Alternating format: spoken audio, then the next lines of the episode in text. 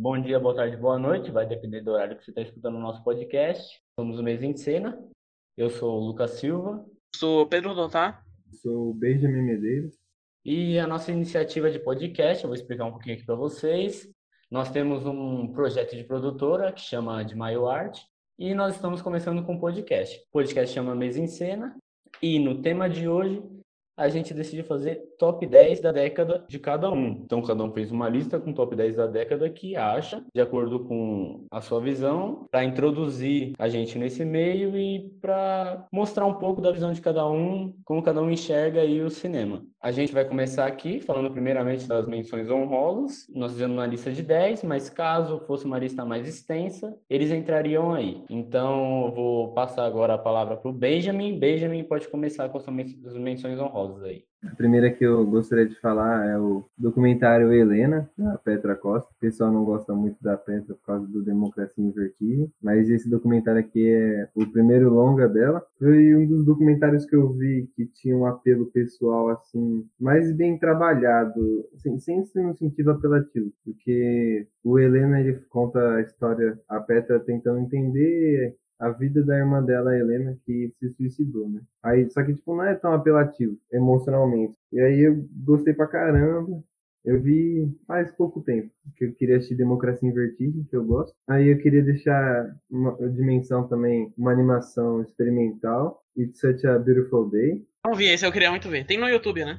Em completo, eu não sei se ele tem, mas eu acho que sim. Porque dá pra encontrar ele dividido em três partes. Ele foi lançando cada parte em diversos anos diferentes, né? A primeira parte acho que 2007, mas ele juntou tudo em 2012, por aí. Aí é legal. Tipo, conta uh, as experiências de um maluco que tá sofrendo uma doença de deterioramento mental. Aí, por isso que é mais experimental, assim. Tem uma inspira bem louca. Vou colocar já na watchlist aqui. De última menção aqui que eu gostaria de deixar, que é um pouco mais diferente dos outros filmes que a gente vai falar, é o Resident Evil Retribution. Tem uma galera na internet que gosta pra caramba, né, de Resident Evil por causa do Arthur Tuoto. Mas Resident Evil, sei lá, é uma franquia que tem uns filmes bons, tem altos e baixos, né? Vi só o primeiro, eu acho que eu gosto bastante. O, melhor para mim são os 5 e os 6. O 5 eu acho que é quando ele mais entende como adaptar um videogame pro cinema, assim, no quesito, tipo, não de se apegar à história, mas se apegar ao formato. Porque, tipo, o filme é claramente dividido em fases. Filme tem que passar por um corredor, e cada corredor é literalmente um ambiente diferente, que vai tendo desafios maiores até chegar no chefão final. É, eu, eu vejo as cenas que o pessoal põe na internet, geralmente tem um, tem um negócio até meio que, tipo, daquelas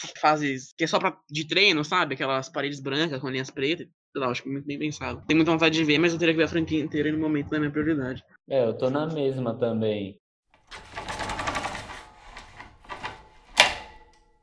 Agora vamos dar início à minha lista dos 10 melhores da década. A gente considerou a década de 2010 até 2019. O pessoal fala que é o decênio, mas não tem graça falar top 10 do decênio, então é top 10 da década mesmo, já era. E que nem o resto falou no Twitter, a gente prezou pela alegria de viver, então 2010, 2019. Porque nenhuma década começa em 2021, então assim, acabou, né? Então, dando início aqui à minha lista, em décimo lugar, eu coloquei Before Revenge, né? Antes que tudo desapareça Desapareça, do Kiyoshi Kurosawa. Também tá na lista do top 10 do Pedro, né? É meu décimo lugar também. É bom avisar que a gente vai falar dos filmes com spoiler, né? E eu tava revendo o filme essa semana para a gravação e uma das coisas que eu mais gostei foi o jeito como ele transforma o terror, ele transita por vários gêneros, né? Acho que ele faz isso bem melhor que Parasita, que Parasita acho que se segura muito num suspense, em um drama familiar. Eu acho que o Antes que tudo desapareça, ele pega o, o coisa horror para transformar nós humanos a espécie humana é o terror do filme em si, só que ele transita por várias coisas, tipo romance, o romance é muito forte no filme, comédia, tem momentos, assim, humor sarcástico muito forte, principalmente nas cenas de luta dos aliens contra os humanos. Tem aquelas cenas com a, com a, com a colegial, né, que é uma tradição também, se você for pensar, né, filmes de colegial, ainda mais assassino, que transcende o cinema, é do anime também. Ele grava isso de um jeito, tipo, muito sarcástico, um humor físico, que chega a ser um humor negro, né. É, é um filme que transita muito bem e que faz cada gênero potencializar o outro, né? Sim, esse humor físico também. Eu não sei se vocês assistiram o, o North by Northeast do Hitchcock. Não, nunca assisti. Mas vocês conhecem aquela cena que o cara tá correndo no milharal e vem um avião perseguindo ele? Sim, sim, sim, sim. Sim. Eu, pelo menos, senti uma homenagem muito forte a essa cena, naquela parte, o guia deles, o jornalista, o guia do menino, o jornalista cede o corpo para o alien entrar nele, e ele envia a transmissão, e vem um avião bombardeando. Tipo, pareceu muito forte, assim, até pela localidade do local, parece remeter a um lugar de campo, ele tá correndo do avião. E é muito engraçado como o corpo do o cara todo ferido, assim, ele, como alienígena, não tá sentindo dor. Isso transforma a cena em uma, uma coisa, tipo, que o Hitchcock deixa um suspense extremamente forte. O Kurosawa meio que refazendo, refazendo a mesma cena, ele deixa de um jeito super cômico.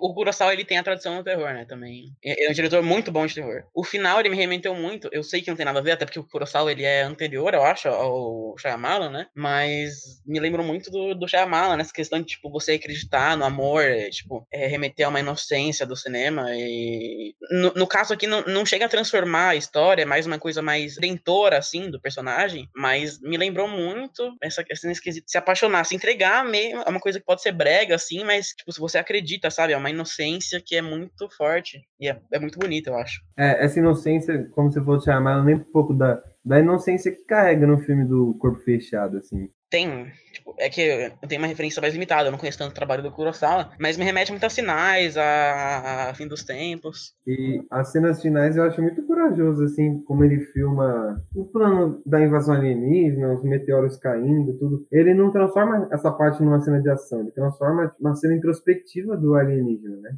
É um filme de cenas muito fortes, assim. A cena da igreja, a cena que ele vai roubar. É, é, o conceito de amor, não é? Isso. Que ele não chega a roubar, mas sempre que ele rouba os conceitos, assim, são cenas muito fortes, assim. Na, tanto na questão de subtexto, mas como ele filma, é, é muito completo, assim. Ele sempre me surpreendeu, assim. Ele começa super pesado, né? Com uma cena de sangue, a, a mina assassinando, mostrando os corpos que ela matou e tal. E, e, tipo, logo depois já mostra o drama do casal. Bem leve essa transição, não é uma coisa forçada forçada. Sim. Falando dessa cena inicial da colegial, é uma cena da colegial e retomando aquela questão de ser cômico e remeter aos animes também, eu acho que fica bem presente na questão sonora do filme. Porque o barulho que colocou da mão com sangue, etc., é um negócio muito. Até o som achei meio cômico, assim. É um som bem escandaloso, entende? Sobre. A... Voltando também à questão do amor que vocês falaram, também sobre transitar sobre os gêneros e como a história é levada. Essa cena, assim, começa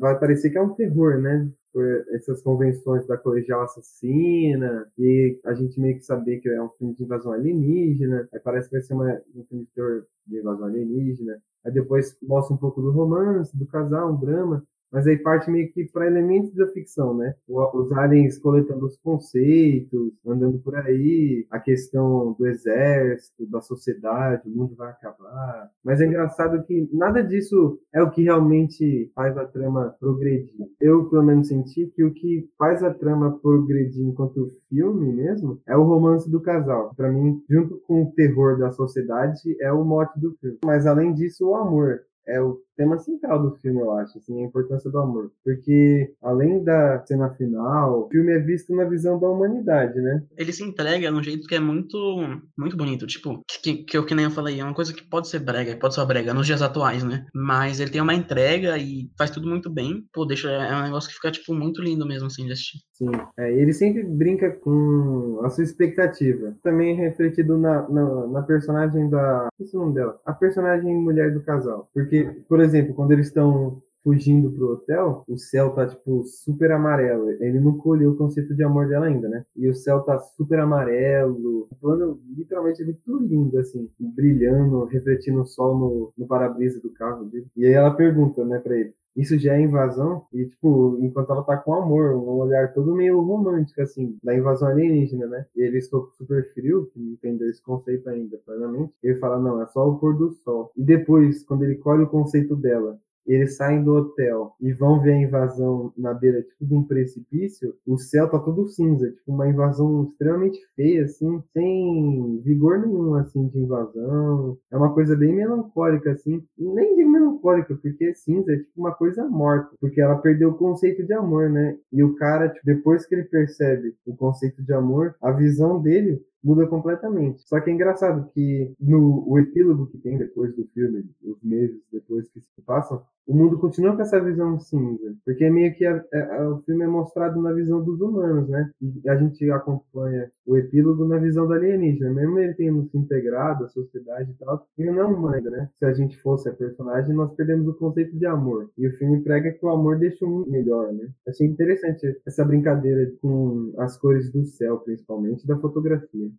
Um negócio que eu também achei interessante do filme, para falar aqui, é que eu não sei, porque eu só assisti dois filmes do Kurosawa, né, do Kiyoshi Kurosawa, o The Cure e o Before We Vanish. Eu não conheço o resto dos filmes dele, não cheguei a assistir e não sei se acontece isso, mas eu percebi bastante no Before We Vanish no The Cure, algo que eu liguei assim, de certa forma ele não que seja o tema principal, porque o tema principal assim, onde o filme se desenrola, eu concordo com a sua visão de que é nessa questão do amor, da humanidade, assim. Mas tem um, ele coloca meio que subtramas pequenas, sabe, detalhes só, de questões de que fala sobre depressão e que também eu achei interessante que no The Cure, tanto no The Cure e no Before Vanish, ocorre um, de formas diferentes, mas ocorre a uma tomada de consciência de um corpo estranho entrando em você. Que no The Cure, na real, é um, o cara lá que ele hipnotiza e no Before Vanish é o alienígena. E as pessoas perdem certos conceitos, assim, que seriam, digamos, conceitos sociais, assim, humanos, que no The Cure as pessoas começam a matar. Eu achei isso interessante. Não sei, não sei como são os outros filmes dele,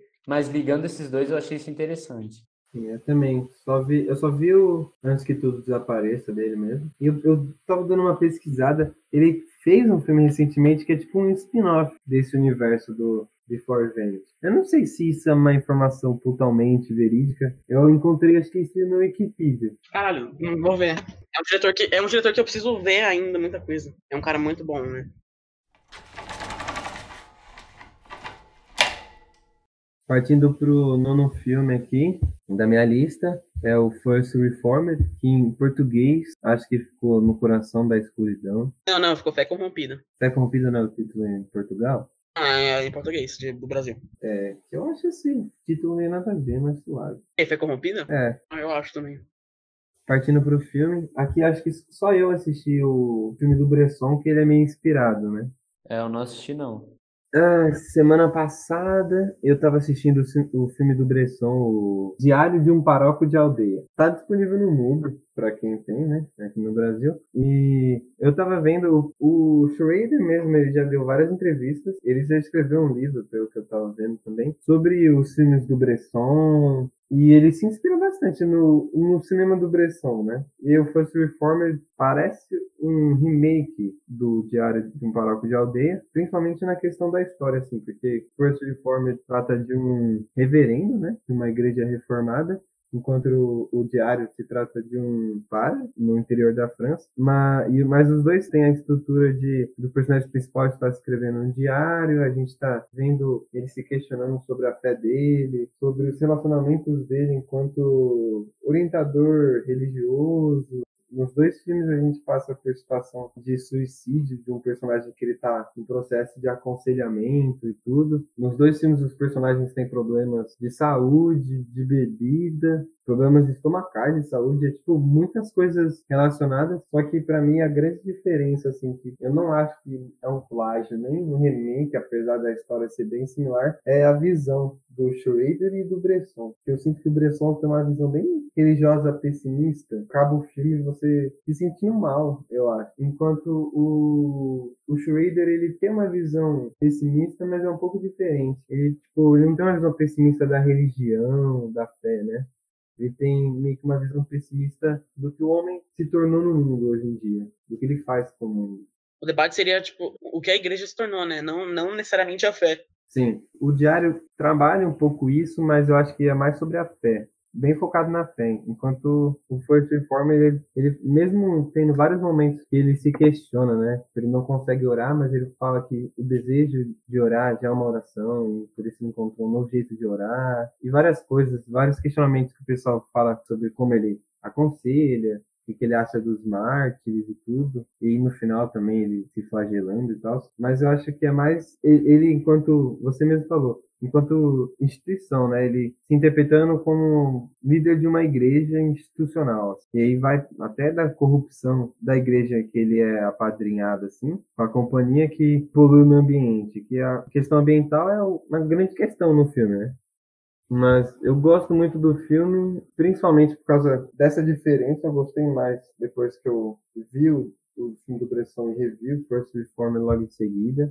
Para mim, o filme cresceu demais. Eu gosto muito de como o Schrader, como o Pedrinho disse, a, a lista também é uma lista muito pessoal minha o First Reformed foi um dos primeiros filmes que eu pesquisei assim para ver fora de filmes mais blockbusters, apesar de o First Reformed ser um diretor meio conhecido assim de Hollywood, mas é um dos primeiros filmes também que eu assisti em casa com a minha tia, né, que ela morava aqui comigo, e ela também estava nessa meio onda de querer ver uns filmes mais diferentes e tal. E foi um filme bem marcante para mim para entender como o minimalismo de um cenário conta muito. Uma direção meticulosa, assim, não meticulosa no, como o Fincher faz, que a gente vai comentar mais pra frente, mas meticulosa no sentido de ser bem definido, como se fosse um quadro o filme. É, a câmera ela mexe uma vez só, lá pro final e, pô, ela é um filme que é completamente austero nesse sentido, tipo, de trazer um peso da narrativa pro quadro, né? O, o que eu acho do filme, assim, que eu, não é nem a, que, é a questão da instituição, com certeza, mas eu não acho que seja o que a instituição igreja se tornou. Eu acho que seja o, o que ela reflete, porque eu acredito que as instituições, dadas as épocas dela, elas refletem o que está ocorrendo, tanto politicamente, socialmente, naquela época determinada. Então, acho que ele bota, na minha visão, acho que ele coloca o reflexo da instituição igreja nos dias atuais, não necessariamente o que ela se tornou. Eu acredito nisso eu acho que o principal seria esse, esse embate, né? Tipo, você jogar uma, uma luz nos olhos desse cara que de, desse embate que tava entre capita, capitalismo e essa fé que ele tinha, que é uma coisa mais primitiva, de acreditar e tal, e dentro dessa instituição de igreja. Não estou muito acostumado a ver filmes que trabalham essa questão de igreja, fé e capitalismo, que nem esse, sabe? Eu, eu acho que ele tem uma visão bem próxima com, com a que eu tenho, sabe? Essa questão de do que as instituições fazem. Que também pode ser, pode ser, ser vista como um reflexo do momento e tal. E não como uma perversidade em si da própria instituição, mas que em nenhum momento ele quer definir. Ele só ele tá meio que mostrando que nesse momento tem esse embate entre uma fé mais primitiva, mais caridosa, e uma coisa mais é, de venda, mais de marketing, com fins lucrativos e tal. Sim. Eu acho que ele traz bastante essa questão que o Benjamin citou do meio ambiente. Eu acho que como diz no próprio filme, tem várias partes que ele fala sobre como estamos cuidando da criação de Deus. Eu acho que eles trouxeram biblicamente, né, já que ele traz essa questão da religiosidade. É bem pertinente, eu acho. Não sei se consegui me expressar direito aqui. Eu acho que é um questionamento mesmo, sabe? Tipo, de estar seguindo uma fé, né, que é esse negócio primitivo, só que estar em essa fé, você estar inserido com essa fé dentro de uma instituição que ferra com o que foi criado pelo que sua fé acredita. Não sei se consegui me expressar aqui. É, seria tipo um, um, antagonismo dentro da própria instituição, né? Isso. Não, é, é bem interessante isso mesmo. Porque a questão de, de, meio ambiente, dentro da própria instituição, a meu ver, ela ainda nem é uma questão definitiva, assim, né? As próximas pessoas dentro da, nesse caso da igreja evangélica, eu imagino que ninguém tenha é, uma visão já formada é, sobre a questão do meio ambiente, né? Eu tava vendo esses dias pessoas falando muita, é, sobre questão de, de, veganismo na igreja e muitas pessoas falavam que uma coisa, muitas pessoas falavam outra e tal. Dentro da própria do próprio escopo do protestantismo, né? Tem muita polaridade. Dá pra ver isso num diálogo também que tem no filme, né? Quando, num dos momentos, assim, o reverendo já tá bem absurdo nesses assuntos ambientais e ele até meio que tá meio radical já, né? Meio que se perdendo nos pensamentos, bem radical, assim. quando ele vai ter uma discussão com o pastor da, da Abundant Life, e, tipo, os dois se rebatem com textos da Bíblia falando sobre a criação, né? Essa é muito forte. Tem uma discordância ali, mas é engraçado que, tipo, nenhum dos dois assume que o outro pode estar certo, tipo, nenhum assume a visão do outro, meio que para tentar ter uma conciliação, assim. Os dois são meio radicais. Mas que eu acho que ele, por mais que ele, ele, ele tenha essa coisa de você enxergar a visão do outro, ele, ele toma um, um, um partido que é tipo de redimir o personagem do, do Ethan Hawke à medida que ele vai percebendo a, a coisa danosa da, da, da, instituição. Então meio que o filme tem essa coisa de tomar, tomar o partido de Ethan Hawke ao mesmo tempo que sem se fechar e tal. Sim partindo mais por uma piração que eu tive quando eu tava vendo o filme pela segunda vez, eu tava querendo prestar atenção em mais outras coisas. Vocês acham que, em um certo momento, o personagem do, do Ethan Hawke, ele meio que representa o planeta? Porque é, meio que o, Ethan Hawke, não que o filme quer representar o Ethan Hawke como meio ambiente, mas ele progride ao mesmo tempo que a gente conhece mais do que está acontecendo no meio ambiente, ele meio que se vê reflexo disso.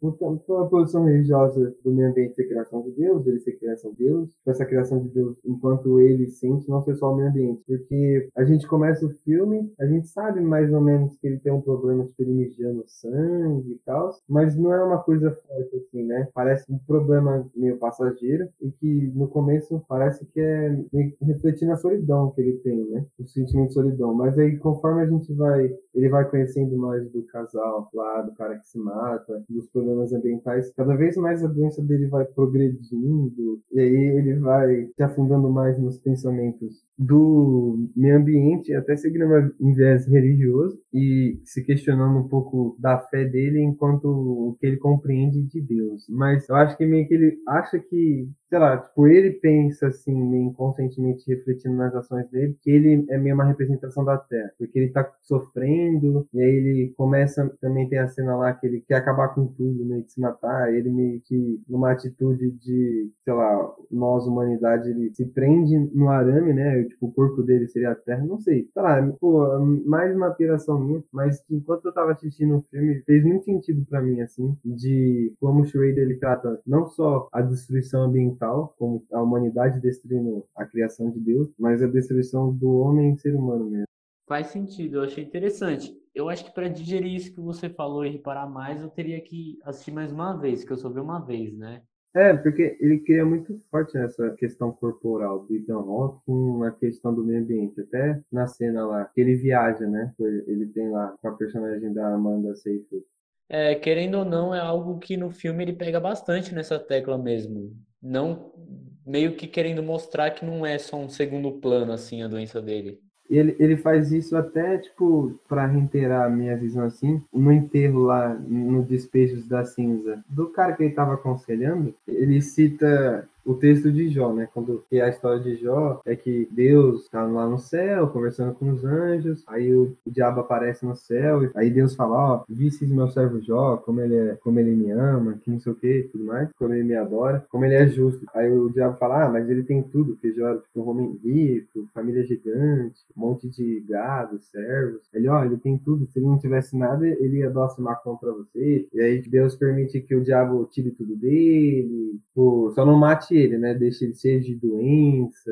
E aí ele cita um texto de Jó, assim, mais perto do final do livro de Jó, antes dele conversar com Deus, ele perguntando onde está Deus nesse sofrimento dele. E meio que cria essa relação, né? Do, do sofrimento do corpo humano com o sofrimento da terra enquanto criação, assim, do corpo e da terra. Tipo, não da mente humana, né? Mesmo tendo umas coisas bem introspectivas no filme, mas essa relação do corpo. E eu acho interessante. E também é, uma, é interessante como a visão dele tá fechada do personagem de Ethan Hawke, porque tipo essa situação uns cap, é, sei lá um capítulo dois antes de Deus falar um monte de coisa para o personagem de Jó e, e, nesse momento ele tá tipo questionando Deus, onde é que você tá enquanto isso acontece, isso, isso, isso. Deus depois ele vai mostrar para Jó, onde eu tá, onde você estava quando eu criei o um mundo. É uma coisa meio que Deus criando uma relação hierárquica mas que também corresponde com, sim, o, com um filme assim, né? Ele usando o livro de Jó para fazer a citação, ele como sendo reverendo, ele conhecia a história. Aí, tipo, como eu conheço também, fica uma informação a mais, né? estar tá claras no filme, mas é tipo uma outra camada que vê o cuidado do Schrader com tudo. Outra coisa que eu acho interessante, assim, que foi colocado, é uma questão que precisa ter, conhecer uma coisa fora também para poder perceber. É que eu esqueci qual é a teoria de quem é a teoria, mas eu vou falar aqui sem citar então a teoria para não dar erro.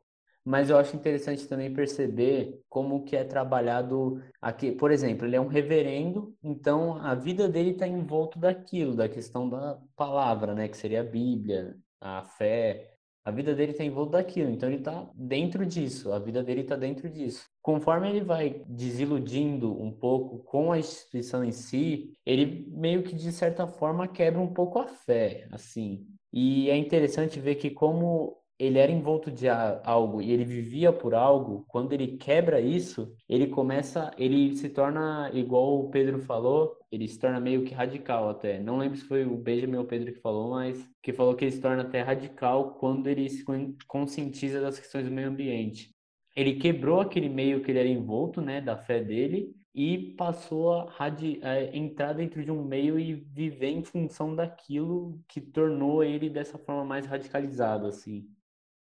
Eu não sei se ele acaba perdendo a fé dele. Eu acho que, como ele tá sofrendo fisicamente, eu acho que ele começa meio que perder. Não algumas capacidades mentais, mas a ficar meio limitado. Aí ele começa a se fechar. Não sei se ele perde a fé.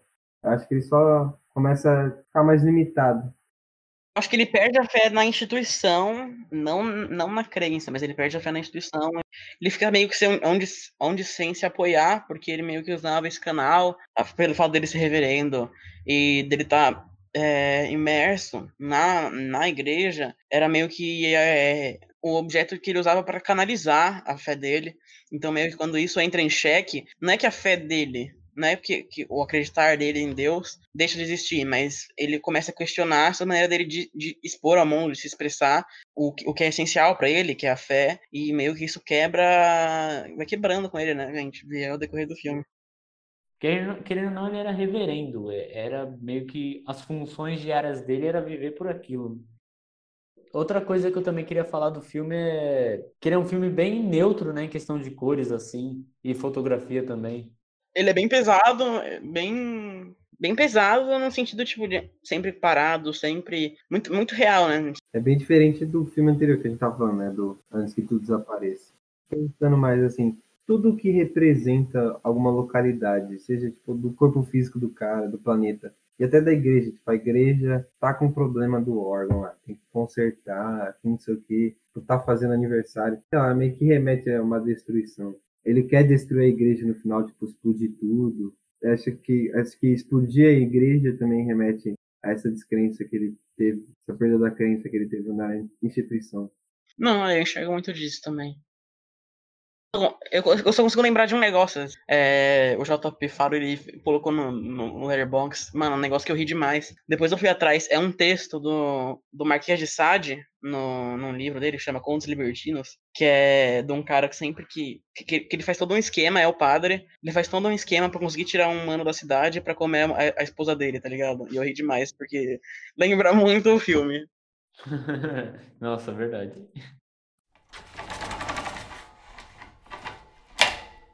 Em oitavo lugar, eu coloquei O Dia Depois, ou The Day After, do Hong Sang-soo, e para mim é o melhor filme do Hong Sang-soo.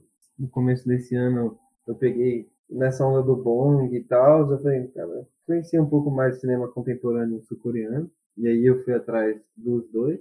E eu tava assistindo e, e acho que o, quando eu fui assistindo na sequência um pouco os filmes do Hong Sang-soo, e quando eu me deparei com o Day After, eu senti uma coisa muito forte, assim, porque nesse ano principalmente, que tem o A Noite na Praia, na praia Noite Sozinha, que a gente vai falar depois, é, ele tem um trabalho muito forte com a trilha sonora no filme. Nos filmes anteriores já tinha trilha sonora, obviamente, mas acho que nesses dois a trilha sonora são bem parecidas e eu acho que tem um potencial dramático muito maior. E o The Day After, para mim, é um filme que me marcou, além da estética dele, preto e branco, mas eu senti ser um preto e branco diferente quando eu assisti. Eu não consigo expressar isso exatamente, assim. Posso falar um negócio? Porque eu também eu sinto a mesma coisa. É, o, o Sang-soo é um cara que ele filma em preto e branco, que, tipo, de um jeito que eu nunca vi. Ele trabalha os espaços, a sombra, a luz. Tipo, ele, ele fez o filme pro preto e branco. Tipo, ele não fez um filme em colorido e botou o filtro, o filtro depois por algum outro motivo. Não, tipo, parece que ele pensou o filme em preto e branco. Tem muita coisa que se você vê é, na questão de luz e sombra, de como o personagem se comporta, e depois na dele usando o zoom característico durante as conversas, que, que é, um, é um filme de diálogo, basicamente, né? E na roupa, e como tem só preto, branco e cinza, tem toda uma gama de coisas que ele trabalha que expressa muito e, e deixa tudo muito mais pesado. Você vai percebendo que, que, o personagem do, do cara, que eu não lembro o nome, o jeito que ele vai se apoderando da, da mulher e, e, e, tipo, ele representa tudo isso com o preto e branco, tipo, de um jeito que é muito único, assim, que eu, eu quase nunca vi um cara que usa, depois da, do cinema a cores, que usa o preto e branco desse jeito, sabe? Você falando do cara também, para mim foi um dos filmes mais marcantes dele, assim, porque nos outros filmes, os filmes dele sempre tratam meio que do mesmo assunto, mais ou menos, assim, né? A gente tava conversando antes de gravar, tipo, é o mesmo, o mesmo tema, só que trabalhado de formas diferentes. E esse, para mim, é o filme que ele mais foca de um jeito extremamente negativo na vida do, do cara que tem um relacionamento extraconjugal. É, não, tipo, ele, ele criou o cara mais. Cara, um dos personagens mais filha da puta em questão de filme realista, assim, não super vilão e tal. Em questão de filme realista, é um cara mais destrutivo, tipo, que ele leva o uma, uma, tristeza, assim, num aspecto, tipo, uma tristeza ligada ao amor que você não consegue fazer nada quando você, se encara com ela. E, tipo, ele leva isso para todo mundo, pra esposa dele, para ele, pros outros é, casos que ele já teve extraconjugais, porque ele tá tendo agora. Tipo, é um cara completamente. É o tóxico, né? Tipo, é o tóxico no, no ápice, eu acho, de um cara que pode ser. Um cara que se faz de trouxa. E o Sanderson, tipo, no começo do filme, tipo, já decretando que ele é a pior pessoa do mundo. Tipo, ele transforma, ele faz uma progressão. Na cena inicial lá, ele tomando, não café, né? Tipo, gente, com a mulher dele, ele lá, e a mulher perguntando, ah, você tá, tá tendo uma amante? E, tipo, ele olha para ela e não fala nada. Por esse silêncio, você já começa a sentir uma coisa assim, tipo, cara, tem uma coisa muito errada com esse maluco dele ser meio controlador. É, o jeito que ele ri, né? Ele começa a rir da cara dela. Sim, ele começa a rir, faz meio que um deboche, assim, como se, tipo, o que ela tá pensando, um bagulho nada a ver, só que a gente sabe, até pelos temas do Hanson Slow, que é um fato, né? E, só que, tipo, logo depois, mostra ele meio que sofrendo isso, né? Como o filme não tem uma linearidade, né? Ele brinca um pouco com passado e presente. Mostra ele correndo e tal, tipo, cuidando do corpo, e a mulher fala, né, no começo que ele tinha emagrecido, é por isso que ele tá tendo uma amante, e mostra, né, ele correndo, só que aí, tipo, ele senta ele tá, tipo, num desgaste físico e aí você percebe um desgaste emocional porque ele começa a chorar muito, tipo, na rua, assim, compulsivamente. Aí você começa a ter, tipo, meio que criar um sentimento, tipo, caramba, mano, ele tem consciência de que o casamento dele tá uma merda. Você percebe que aquela cena se passa antes do jantar por causa da roupa e até do, preto, do estilo do preto e branco. É, então, é isso. Tipo, o estilo do preto e branco, na questão de vestimenta, ele cria todo um arco de desenvolvimento dos personagens. E consegue, e consegue conectar passado e futuro de um jeito muito bom, assim. No passado, enquanto ele tá com a amante, ele tem umas roupas mais claras. Depois que já teve a mulher dele, já expulsou ele da casa, ele está sempre com uma roupa mais escura. E, e, quando a, a personagem da Kim Min, é Kim Min é o nome dela, né? Quando ela entra em cena, tipo, é muito bom, você, vai percebendo, ela fala de branco, e daí com o tempo ela vai usando umas, umas roupas com umas bolinhas mais escuras, então, tipo, ele se apoderando dela e tal, puta, ele filma de um jeito que é muito... Ele, ele filma, tipo, aquela tristeza, aquela pequena tristeza, assim, tipo, quando você desaba de um jeito como ninguém, sabe? Tipo, nessa cena que ele chora, sozinho, ele filma esses pequenos momentos, assim, tipo, de, de desabar mesmo, muito bem, assim. E o zoom, o zoom dele, tipo, o zoom se torna uma ferramenta no cinema muito que o pessoal usa só para documentário. Quando usa, nunca é como o Hanson usa. Porque, tipo, ele, mano, ele é um zoom claramente assim, tipo, ó, tem uma câmera aqui, tá vendo? Vou dar um zoom aqui, a câmera dá até uma balançada quando ela dá um zoom pensa na, na questão estética do Zoom, que tipo, o Zoom é um bagulho muito ame, ou tipo, que o pessoal odeia, fala, não. Tipo, e o dele não fica uma coisa. Se você sente claramente o Zoom, só que não é uma coisa que te incomoda. Você sente jogando mais pra dentro do que daquele personagem. Ele dá o zoom na cena do choro, você fica, meu Deus, você fica super angustiado assim. A cena de diálogo, que, que basicamente o filme é, o filme é, é muito texto, porque vem dessa coisa do, do sanguessuga, ele tá sempre aperfeiçoando essa técnica dele, que é sempre ser o mais enxuto possível, né? É muito texto, mas, mas o jeito que ele filma não fica ruim. Tipo, não, é. Ele tá só filmando o roteiro. Porque se você for ver as cenas de diálogo, tipo, as mais carregadas, assim, ou até com a esposa dele, que ele começa a debochar dela, parece uma dança, assim, é sempre uma relação de troca muito forte da câmera com o zoom, com o, o, o figurino, com o cenário, o texto. Puta, é uma cena, tipo, de muita troca, de muita espera, de muita espera, assim, sabe? De sentir e tal, a gente sentir, os personagens sentirem. Tipo, é um filme muito que você sente muito o que tá acontecendo, não só você e a sua relação com o filme, mas a relação dos personagens com os outros. Puta, é muito. É, é bem pesado nesse sentido, né? De sentimento. Uma coisa que eu gostei bastante é realmente as cenas de diálogo, justamente por conta disso. E também porque não tem corte, né? Eu acho que quando não tem corte, a forma que ele trabalha isso deixa mais vívido as coisas, igual você falou. Ele parece essa coisa de não ter corte, muita gente acha que uma coisa mais teatral, né? Ser muito contínuo assim. Só que ele cria, tipo, meio que um jogo de poder quando ele tá filmando, com os balanços da câmera, o zoom. Tipo, ah, essa pessoa aqui tá no comando da conversa, agora não. Essa pessoa, tipo, meio que virou a mesa. Os filmes dele são baseados em diálogo. Esse filme, principalmente, é baseado em diálogo. Então, é tipo, as reviravoltas, entre aspas, da trama, são reviravoltas de diálogo durante uma discussão, assim, tipo, quem tá por cima sempre tem pequenos momentos que, puta, agora ela falou um bagulho e é isso. E depois o outro cara fala. Mesmo você já tendo, tipo, todo um, um contexto de, pô, esse cara é o dominador. Mas dentro da cena, tem esses momentos, tipo, não, agora ela falou um bagulho e deixou ele, né, contra a parede e tal, que é muito bom. E ele, ele tem a questão de, tipo, plano e contraplano, que na verdade não, não existe, porque é tudo um plano só, nos diálogos, por exemplo. Mas se você for pensar, a hora que ele dá um zoom, ele tá praticamente criando um, um, um plano, e depois quando ele tira o zoom e, e, filma de novo os dois, depois vai o zoom na, na atriz, é como se ele estivesse criando um plano e contraplano num, num, num plano de sequência, como se ele estivesse cortando um plano de sequência. É um negócio que é muito louco, assim, e, tipo, pesa muito num diálogo Esse filme para mim é genial e ele ser, ser um filme tão baseado nos diálogos, quando ele entra para os momentos mais contemplativos do filme, a cena do show no começo, a, a personagem da Kim é, depois no táxi indo embora, quando ela olha a neve e ela ora, é, meu, é uma das coisas mais tipo, fortes que eu vi recentemente, assim, que pega você, assim, no sentimento. É tipo, mano, um filme pra você sentir, assim, e ficar deitado depois sentindo ele, né? nem pensando sobre ele, só sentindo assim.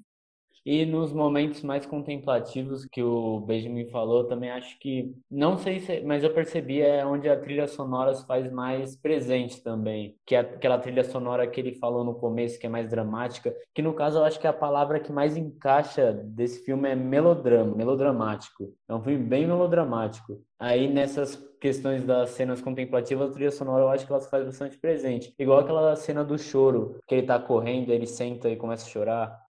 Não, a trilha sonora parece que ela dá uma pontada no coração.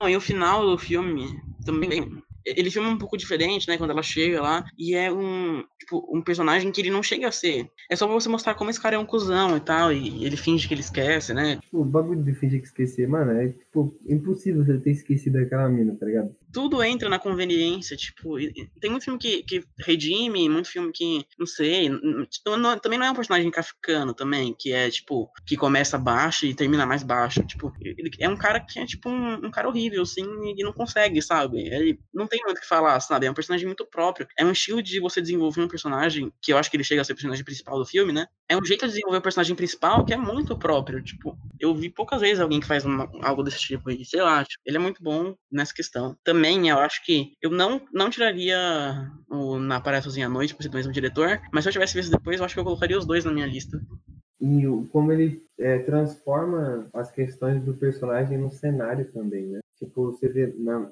até, não, quando ele tá comendo assim com a Kimi você percebe que o lado da mesa dela é um pouco mais organizadinho assim do que o lado dele. Ele tá mais levado na cadeira. Ela rebate ele várias vezes na conversa com uns questionamentos mais filosóficos, introspectivos, e que ele tá tipo uma bagunça, ele não sabe responder nada daquilo. Ele sempre fica querendo puxar pro lado profissional. Só que aí a gente vê depois que o lado profissional dele é totalmente mergulhado na vida pessoal dele. E aí o escritório dele é tipo uma bagunça. A gente vê pilhas e pilhas de livros. É até uma, uma das falas da personagem, ela fala, em uma das falas, ela fala isso. Quem não sabe separar a vida profissional da pessoal.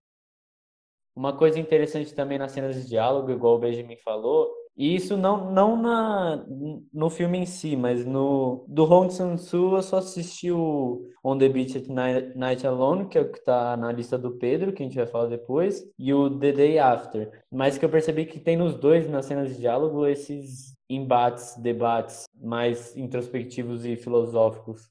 É, tem muito isso. E tipo assim, se você for pensar, é um, ele tá expondo a visão dele, mas no final não importa muito. Tipo, se você não quiser ter uma puta visão filosófica dele, sabe? Se você não quiser ir muito a fundo, não importa, porque é um filme de muito de sentir mesmo. Tipo, deixar bem claro que é um filme muito de sentir. E ele consegue dividir muito bem. E, puta, ele é um cara muito bom nesse sentido, de criar subtexto, né? Eu não sei se o Varese sabia disso, mas você sabia que, que ele tem um relacionamento extraconjugal? Não, não, não, deixa isso, deixa isso no, deixa isso pro outro, que é mais chocante. Ah, não sei, será? É que daí eu acho que ia ser uma revelação melhor, mas tudo bem. O A Praia Sozinha à Noite é a história real dele com a Kim Min-hee. Você sabia disso, Alex? Não, o quê? A atriz que faz a personagem principal na Praia Sozinha à Noite, ela tá representando ela mesma na história dele, dela, porque o, o, o Sang-soo era casado e ele traiu a esposa dele com a Kim Min-hee. E basicamente o, o Sozinho na Praia à Noite é a história dele falando sobre isso, né? Eles dois. Nossa. Se você for pensar em, em retrospecto, acho que esse é o filme que foi antes, né? É, os dois são no mesmo ano, né? É, mas tipo assim, não sei, eu acho que ele lançou meses antes, eu acho, né? Mas mesmo assim, tipo, você, vê a visão que ele tem, ele é um cara que ele não tem dó dele mesmo, tipo, ele, ele retrata como um escroto mesmo, até nesse filme e no outro também, que o cara aparece no finalzinho. Seria tipo que, que nem esse outro, tá ligado? Que tá cagando e andando, ele, se, ele tipo, se representa que nem um filho da puta e mostrando o, sofri, o sofrimento que ele causa. Tipo, é um cara que não tem dó, não, e, e, é interessante quando você pesquisa mais sobre o relacionamento dele, tipo, ele realmente se acha isso nos filmes, só que, tipo, ele realmente abandona a mulher, ele vive com a Kim e tudo mais, né? Só que, tipo, eu acho que pensar os filmes dele só como uma leitura dele, sobre a vida dele, é meio reducionista, né? Tipo, no sentido de meio que limitar os filmes dele a, a isso, né? Porque eu acho que eles são além disso. Sim, sim, são além. Eu ainda não vi o Right Now, Wrong Then, que eu acho que tem um pouco disso, mas. É, mas acho que esses dois filmes é mais forte. Eles meio que formam uma dupla sobre esse assunto. E é interessante, aqui, tipo, que o, o, esse, o Day After é um dos poucos filmes que não tem nenhum personagem é um diretor de cinema, nem nada. Tipo, todos os filmes dele é alguém envolvido com cinema, praticamente. É sempre livro ou cinema, mas mais cinema. Nesse ele é tipo editor, mas ele não é, ele não é tipo um cara criativo, assim. É diferente. Nos outros filmes, os outros filmes dele, do, na Praia Sozinha, é sempre atriz, diretores, roteiristas, produtores, os personagens, né? As funções dele de trabalho. Tá. Agora, em sétimo lugar aqui na minha lista, eu coloquei Uncle James, que também está em sétimo lugar na lista do Valese e está em sexto lugar na lista do Pedrinho. É um filme que todos nós gostamos, que, que no Brasil foi lançado esse ano, né? Mas é um filme do ano passado, dos irmãos Safdie. É, amado por muitos, odiado por poucos. É um filme muito bom, é, todo mundo gostou. Tipo, eu, eu, pelo que eu vejo, é um filme que atingiu todo mundo, né? Tipo, todos os, todos os, os nichos, basicamente, fez um sucesso e todo mundo tá gostando, né? Ah, não sei se todo mundo tá gostando. Sei lá, as mulheres que eu conheço que assistiu, tipo, minha namorada e tal, não gostaram. E umas pessoas que eu conheço no Twitter também, mulheres, não gostaram do filme. É tipo, o que eu vejo mais homem gostando. Eu vi uma mina zoando lá, falando que era filme de hétero gritando e tal. Não, é, isso aí que essa mina falou foi merda, né? Mas...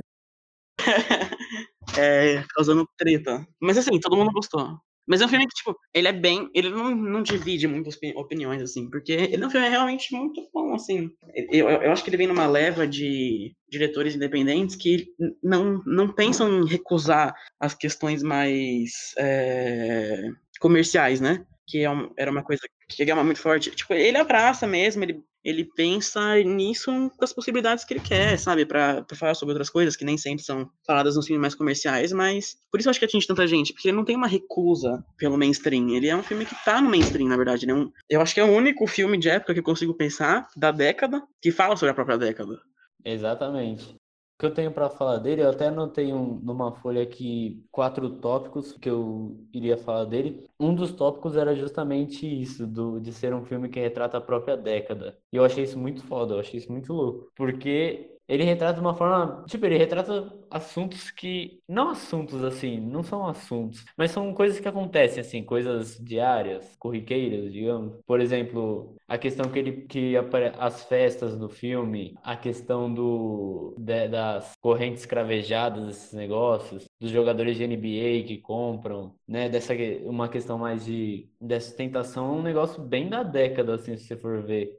Ele tem um comentário que é é meio subtexto, assim, mas se você for pensar, ele fala como, como a década evoluiu rápido. Porque, tipo, é 2013. Em 2019, já era retrô você pensar, tipo, na, na, versão quadradona do iPhone, no feed antigo do Instagram, ou mesmo, tipo, na campanha do Celtics daquela época, que eu não acompanho a NBA, mas que pode ter sido emblemática. E, tipo, em seis anos, o, negócio já vira um, um, um retrô, uma coisa a ser lembrada, que você pode colocar num filme com uma coisa antiga, sabe? Mesmo tendo diferença de seis anos pra você ver, tipo, seria um comentário de como as coisas evoluem evoluíram rápido, né? E tudo está no filme é, o tempo todo, a fotografia sempre. Tudo representando, tipo, como tudo é rápido, o texto, essas coisas assim, sabe? Tipo, falei nada agora, né? Nada com nada, mas tudo bem.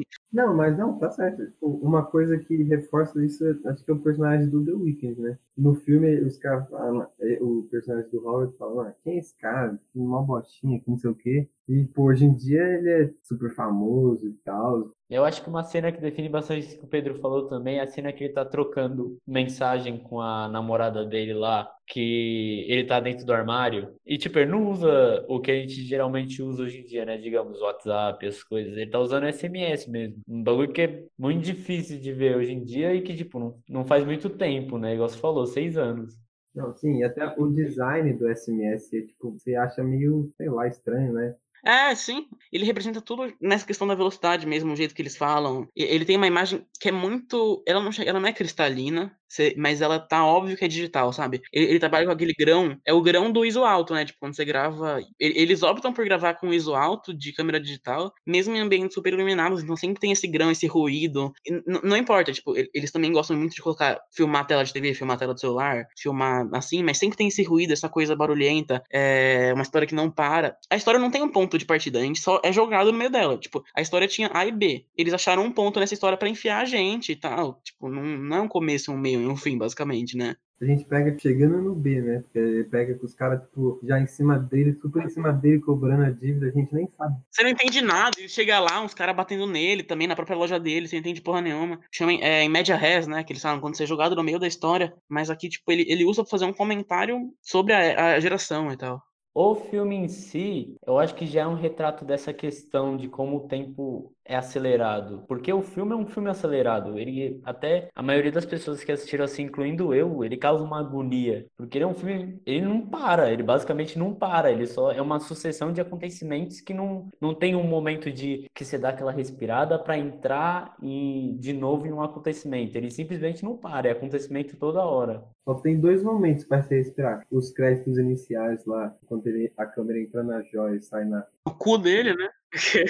No exame do Howard. Colonoscopia, colonoscopia. É, colonoscopia. E, tipo, quando ele, o Celtics ganha, ele ganha a aposta lá, só que você, você respira. No começo você respira pra ficar quase duas horas sem respirar. E no final você respira pra tomar um tiro na cabeça. Um tirinho na bochecha, né? Muito bonitinho até.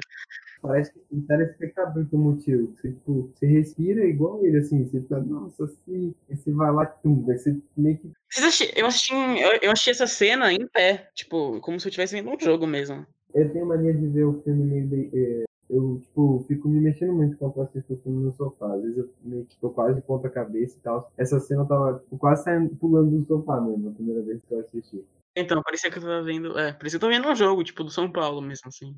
Um negócio que eu acho engraçado, nem é comentando sobre o filme, eu vou comentar sobre o filme também, mas o negócio que eu acho engraçado é que, tipo, tem duas cenas muito parecidas com duas cenas do The, do The Irishman, que é a, a do tiro e a do, da colonoscopia. Ah, é? Nossa, não, não tive essa percepção, não. Também não. A, a cena do tiro é basicamente igual, né? Na hora que no The Irishman o, o personagem do De Niro mata o. Porra, esqueci quem era o personagem. Mas é igualzinho a cena do tiro. É bem embaixo do olho, assim. Aí a da colonoscopia também, tem uma cena da colonoscopia e, tá, e é bem parecida o ângulo que tá, assim. É só uma curiosidade mesmo. Pô, eles têm como referência o Martin Scorsese, né? Querendo ou não, produtor do filme também e tal. tipo, o Martin Scorsese ele tem o mesmo jeito de filmar desde sempre, né? Tipo, o estilo dele, assim, varia de filme para filme. Tem filme tipo, bem energético dele, como o de Wall Street, e logo em seguida, Silêncio, que é tipo, super quieto, calmo, introspectivo. Mas acho que talvez seja tipo, uma, um, como eles gostaram tanto dele, acabou sendo tipo. Você tem um inconsciente coletivo, né? Uma coisa assim do cinema deles. Pô, uma coisa que eu, que eu acho que é interessante é. São personagens muito parecidos. O Adam Sandler aqui, que é Howard, né? E o personagem do The Day After mesmo. Na questão de tipo, personagens que levam o caos. Eles, têm neles essa coisa de, de, destrutiva que, tipo, tá saltando, tá, tá entrando na vida dos personagens. Então, tipo, aonde ele tá, com quem ele tá, ele, ele tá levando todo mundo junto pro buraco sempre, tá, sabe? E ele, ele atua super bem nisso, sabe? A cena que ele chora. Pode ser até uma cena meio tosca, assim. Eu tinha uma, uma, eu tava vendo junto com um amigo, ele achou meio tosca. Mas, pô, é muito pesado, sabe? Tipo, quando ele finalmente desaba, assim. E eles sabem filmar isso. E, e tem um, um, comentário também, que não só ele leva isso, né? Mas que nem no dinheiro do Bresson, a, a Opala lá, também é um negócio que tem, tem essa crítica, né? Ao, ao capital. Quem tá com ela tá sempre fudido e tal. E, e, e, só quem consegue enxergar o bem nela, porque tem uma questão com ancestralidade negra, é o Kevin Garnett. E, tipo, mas no resto é, é, é uma coisa que, tipo, sempre destrutiva, porque tem a representação do dinheiro, né? Mas para ele tem uma representação de ancestralidade, de região, uma coisa muito forte e tal. Então são dois, são dois polos que ela representa e, tipo, tem, tem, tomam, tomam partido de você levar pra uma coisa mais primitiva, mais sua, é, é um bagulho que te faz bem, e quando você tenta ganhar, ganhar em cima disso, é um bagulho completamente destrutivo que não vai levar a lugar nenhum. Uma coisa que eu acho ficou muito forte para mim e eu vou destacar aqui é que eu acho que a trilha sonora nesse filme tem uma influência fodida, porque a trilha sonora foi, eu até fui atrás assim porque eu tava realmente pesquisando um pouco sobre, que foi feita pelo Daniel Lopatin. Eu fui procurar outros trabalhos dele, não não achei muito assim, mas essa trilha sonora eu acho, nossa, ela tem uma influência ferrada, porque ela é uma, ela é uma trilha sonora que o, o filme ele se passa num ritmo muito acelerado, como a gente falou. E a trilha sonora é uma trilha sonora mais introspectiva. Então ela te ajuda, ela ajuda a te colocar dentro desse filme e passar essa sensação de acelerado, porque ela, te, ela é introspectiva por si só. É eletrônica, né? Ela é uma coisa meio etérea, meio até, como que é a palavra? Que é religiosa, tem uma coisa meio zen, né? Tipo, se for pensar, ele se apropria uns barulhos meio de budismo, assim, tipo, e, e representa um pouco essa, esse lado mais místico da Opala e tal, mas que, se você for pensar, não combina, não combina, não deveria combinar muito, né? Mas ele faz de um jeito que, tipo, que dá um, um ânimo, uma coisa muito forte pra jornada do personagem. Não, assim, a montagem desse filme, ela é feita por um dos irmãos também, né? É o Benny, eu acho. Mano, é absurdo, assim, tipo, como o, os ritmos das cenas são ditados, às vezes, pelas músicas, só que, tipo, a cena é super acelerada, como vocês estão falando, e a música é super introspectiva, só que se você perceber, tem cena que dura, tipo, certinho a música, assim, os acontecimentos e tal, tanto faz se um for feito pro outro, assim, sabe? Mas é que eles trabalham em, em unissono tão grande que casa perfeitamente essas coisas diferentes, assim. Por isso que eu até falei que tem uma influência fodida, porque a trilha sonora é, tipo, eu acho que ela foi feita na intenção de ser. Ela já é parte do filme, né? Mas deixa eu tentar me expressar melhor aqui. Parece que ela, por essa questão de terem cenas que duram a, a música dura a cena inteira, ela foi a trilha sonora foi construída para cada parte desse filme, porque se você pegar separadamente a trilha sonora para escutar, vai, você pega para escutar a trilha sonora no Spotify, tem certas faixas que começam com um diálogo que está tendo no filme e vai entrando a música dentro disso. O nome das faixas, os nomes das faixas geralmente tipo referência sobre a cena, sabe? Exatamente. Mas se você. É, ele, ele tem poucas músicas. Tem, tem bastante até, mas, tipo, a maior parte da trilha sonora mesmo é, é original. Eu entendi o que, o, o que você quis dizer. Muito construído em cima do filme. E, na, na, na, minha opinião, esse foi o filme mais injustiçado, sim, do ano passado. Em questão de tudo. Não só da, da, da atuação da Dan Sandler, que realmente foi muito boa, mas, pô, em questão de trilha sonora, de montagem, de direção, pô, de atuação de coadjuvante. A Julia Fox, ela, ela faz um personagem super. Pô, que você sente tudo que ela sente, você entende ela. E ela, ela é, tipo, atriz estreante, sabe? Ela é modelo. O. É. Lakeith, o nome dele? Lakeith, Lakeith Stanfield. Eu ia falar dele também. Que ele faz o The Money. Então, tipo, ele, ele, todos eles fazem personagens ótimos, né? Eles atuam super bem. Então foi, foi um puto snob esse filme, ano passado. Mano, não, tipo, não dá pra entender. Porque, querendo, mano, tem, tem uma cara de filme de premiação, assim, né? É, tem um pouquinho. Eles põem muitos métodos nele, então. É, pegar um ator, assim, que... É, pegar ele e colocar num papel que não é o atual dele, assim. É muito cara de dar que a premiação e é super reconhecer. Mas se você for pensar, tipo, o Adam Sandler, ele é um cara que, até nos papéis sérios, prestigiados nele, ele, ele se especializou num, num, num, tipo de personagem que pode ser, por exemplo, no Embriagado de Amor, é o, o cara que não, que não amadureceu, né? Tipo, no, no Embriagado de Amor é uma coisa mais inocente, mais singela, e aqui é uma coisa totalmente destrutiva, mas que é sempre o mesmo personagem. Não que isso seja ruim, tipo, ele se especializou nisso, ele faz isso super bem, e, pô, é muito interessante, tipo, de observar que, que, que geralmente a pessoa que quer um personagem assim busca ele, né? Então, o Paul Thomas Anderson, ou como que é o nome do cara que fez um, aquele Meriovitz lá também, é um personagem que se encaixa nisso. E é, tipo, realmente, né? É, é estranho ele não ter concorrido a nada, assim, das grandes premiações. Não, e, e, de roteiro, eu acho. Montagem, principalmente, né? Por esse ritmo frenético, o pessoal pega mais na montagem. É, e, pra falar a verdade, a Julia Fox, ela tá atuando muito pro Matrix, que era modelo, é, e tá primeira atuação da vida dela. Pô, tá de 10 a 0 na Laura Dern. Tipo, a Laura Dern é uma puta atriz, mas ela tava no super no piloto automático no História de um Casamento. História de Casamento é uma merda, mano. Filme chato, chato, chato. Sim, e tipo, mano, não dá pra entender. Nas premiações femininas do ano passado, tipo, duas atuações super injustiçadas pra mim, a da Julia Fox e da Ana Paquin, irlandês. Realmente, o História de Casamento é enche o saco.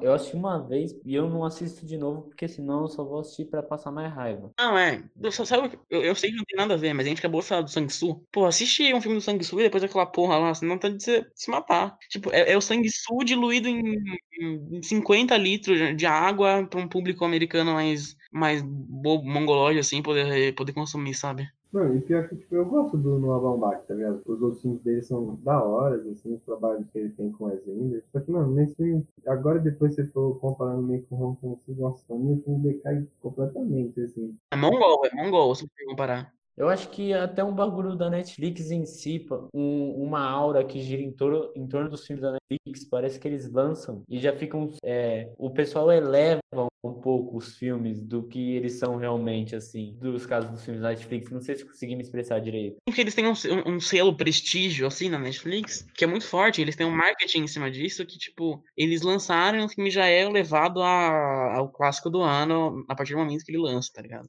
Exatamente.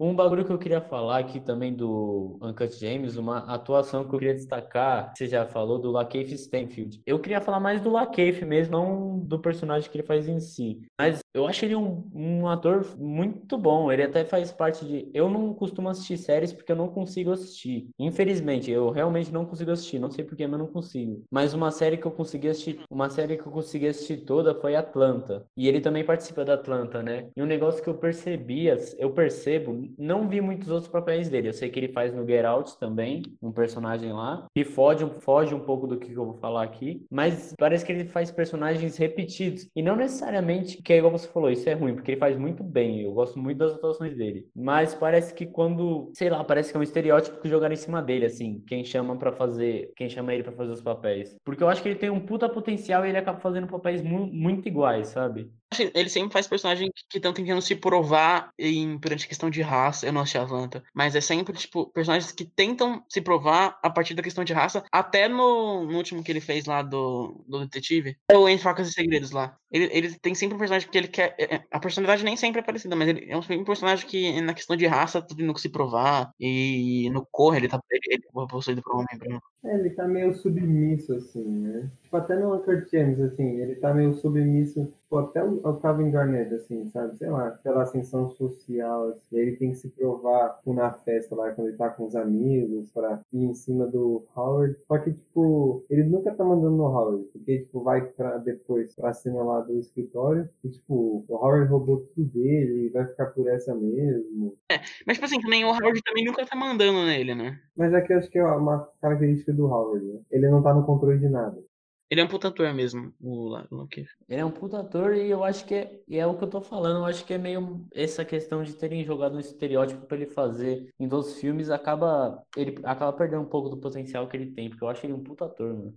E pensando aqui que o Pedrinho falou sobre o dinheiro do Bresson, o filme traz uma relação muito forte com isso na questão de como o elemento pô, a já representa um dinheiro, né? Tem um valor. Ela tá sempre querendo ser leiloada, o Howard tá sempre em busca de um valor material para ela, né? Pô, ah, não posso vender para você porque eu vou leiloar por muito mais, não sei o quê, aí no fim não dá certo, aí ele vende por aquele valor, ele não quer, porque ele tá sempre em busca de mais dinheiro e isso vai, tipo, moldando a vida dele. E o dinheiro do Bresson também.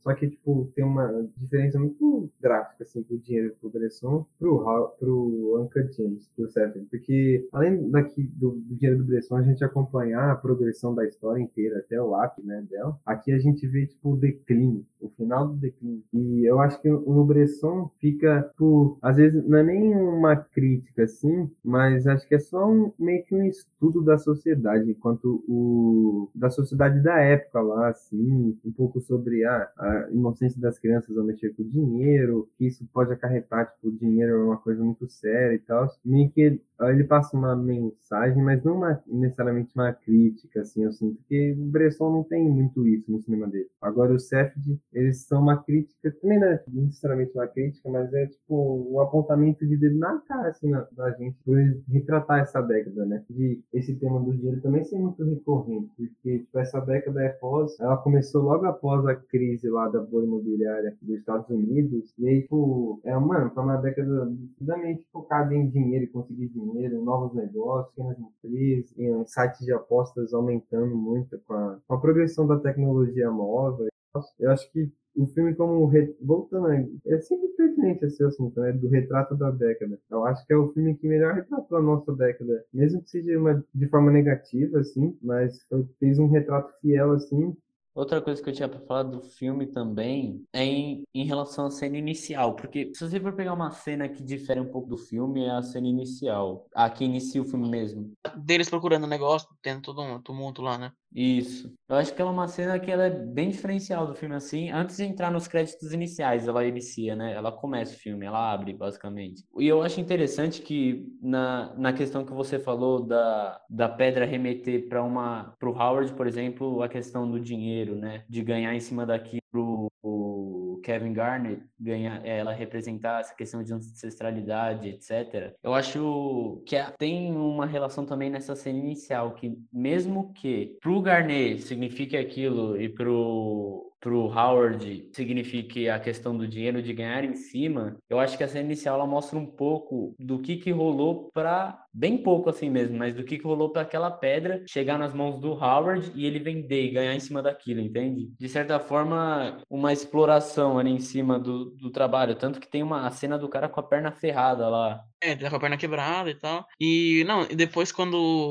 o, o Kevin Garnett ele pega a pedra, ele, ele entra nela lá, ele pensa toda aquela. Ele, ele tipo, passa por cena, acho que até de rap, as coisas assim. Toda uma questão da tradição do povo negro e tal. É, é muito forte a questão dele com ela. E por isso que ele sente tão bem com ela, né? Sim, é, e é tipo, é como se ele, se ele ganhasse superpoderes, assim, né? Quando ele carrega a pedra. É que nem ele fala. Ele fala que ele sente que ele pode voar e tal. E, e mostra que, tipo, o Howard é um cara meio pau no cu, porque ele, ele tava mostrando lá o documentário, ele mesmo tá falando que as pessoas são sofridas e tal, mas ele tá cagando pra isso, ele. pro, pro esforço da pedra. E o Kevin Garnett confronta ele sobre a, sobre a exploração de quem pegou a pedra na, na última vez que eles conversam lá.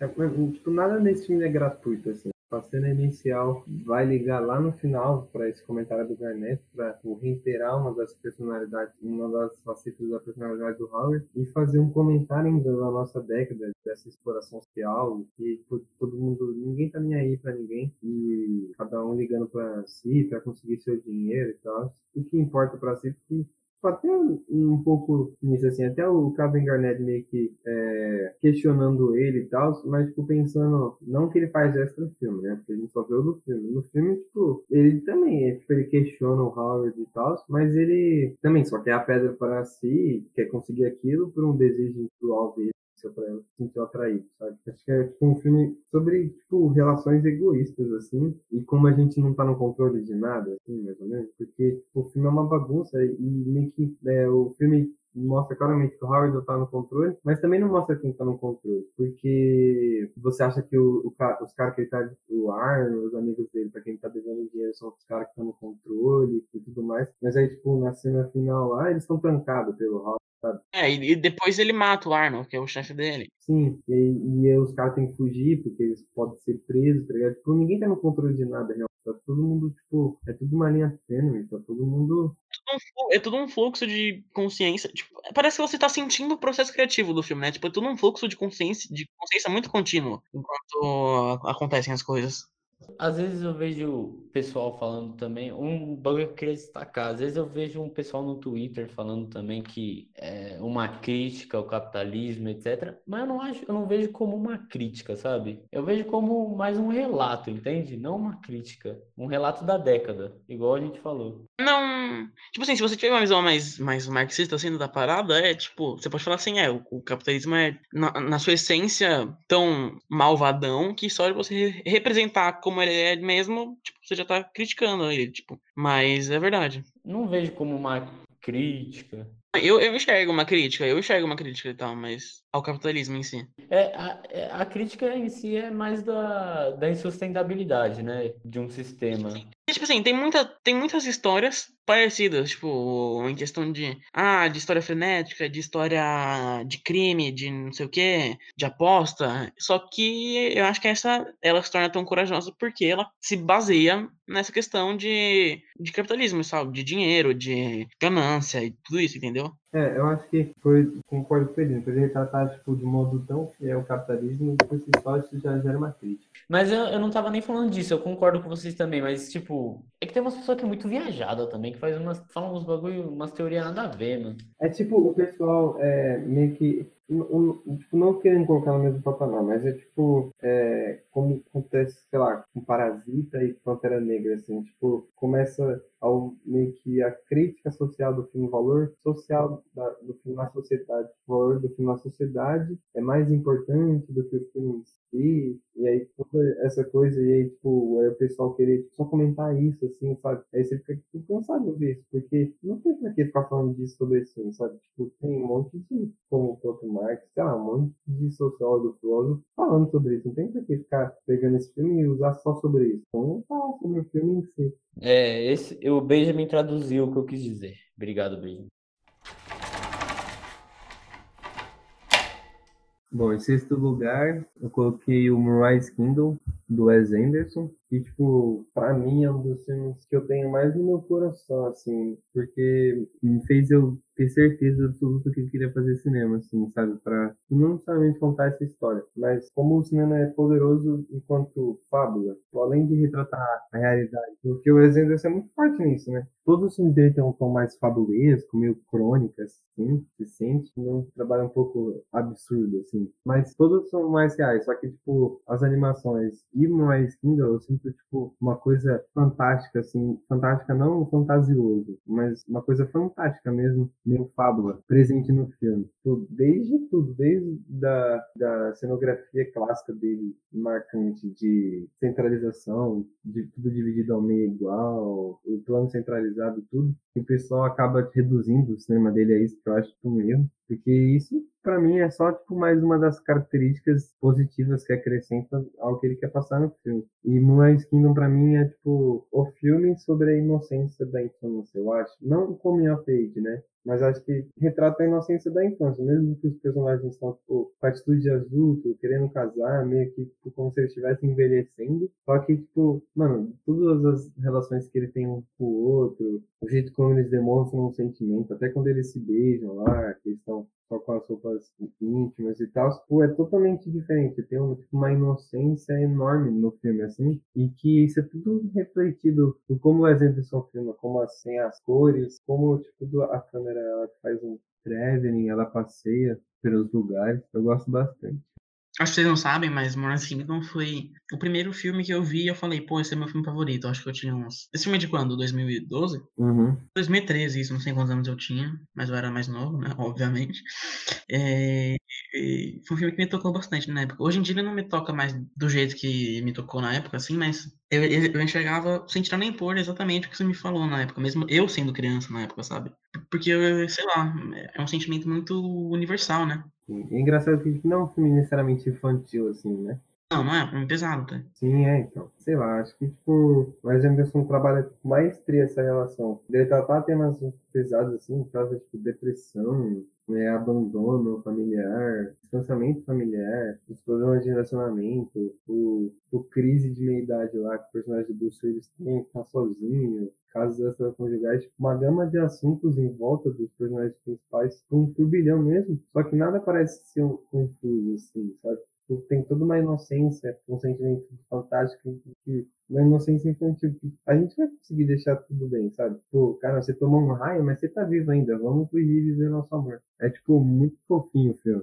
É, é muito fofo, né? Sim, e é tipo um fofo excelente. É, ele tem que ser fofo, porque ele é fofo. Eu é, também é um filme que eu gosto muito e carrego bastante comigo, mas por motivos mais particulares, então eu não vou desenrolar muito sobre o filme mas realmente, o... eu gosto muito da. Esteticamente, eu acho os filmes do Wes Anderson muito bons. Eu, eu realmente gosto muito dos filmes dele esteticamente falando. E, daqui... e do Moraes Kingdom eu também curto bastante essa questão que o Benjamin falou, do cinema de fábula. Mas é só isso que eu vou falar mesmo sobre ele. Se vocês quiserem comentar mais coisas aí, podem comentar, porque é, é meio difícil falar sobre ele para mim. Então eu vou me calar por aqui só querendo continuar assim, como o Rony Samson está muito presente nas nossas discussões. Tipo, não que eu acho que tem uma relação o cinema dele com o Exemplo, estou longe disso. Mas, para mim, The After e Moonrise Kingdom são dois filmes assim que, tipo, não que eu quero assistir em sequência, senão eu, eu morro depois de The After, tá ligado? Que, tipo, um é a negação do outro, mas são dois filmes que eu assisto e, tipo, eu quero só ficar deitado o resto do dia pensando neles, assim, curtindo, tipo, Day After sentindo assim, você sai meio abatido do filme, assim, né?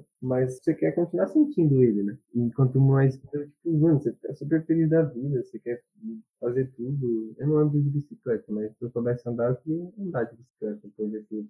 Ah, fofo. Não, é muito fofo. Eu não tenho muito o que falar, porque é um filme também muito pessoal, porque eu assisti muito criança. Muito criança, não é, meu contato com o cinema, se você falar mais independente, mais autoral, acho que foi meio. Esse é o primeiro e tal. Então é uma coisa muito. Eu também faz muito tempo que eu assisti, mas eu gosto muito. Sim, eu gosto que, mano, que é um filme muito pessoal pra mim. Eu tenho um quadro dele no meu quarto, que a namorada fez pra mim, porque foi um filme que a gente viu, tem um significado bem grande pra gente também.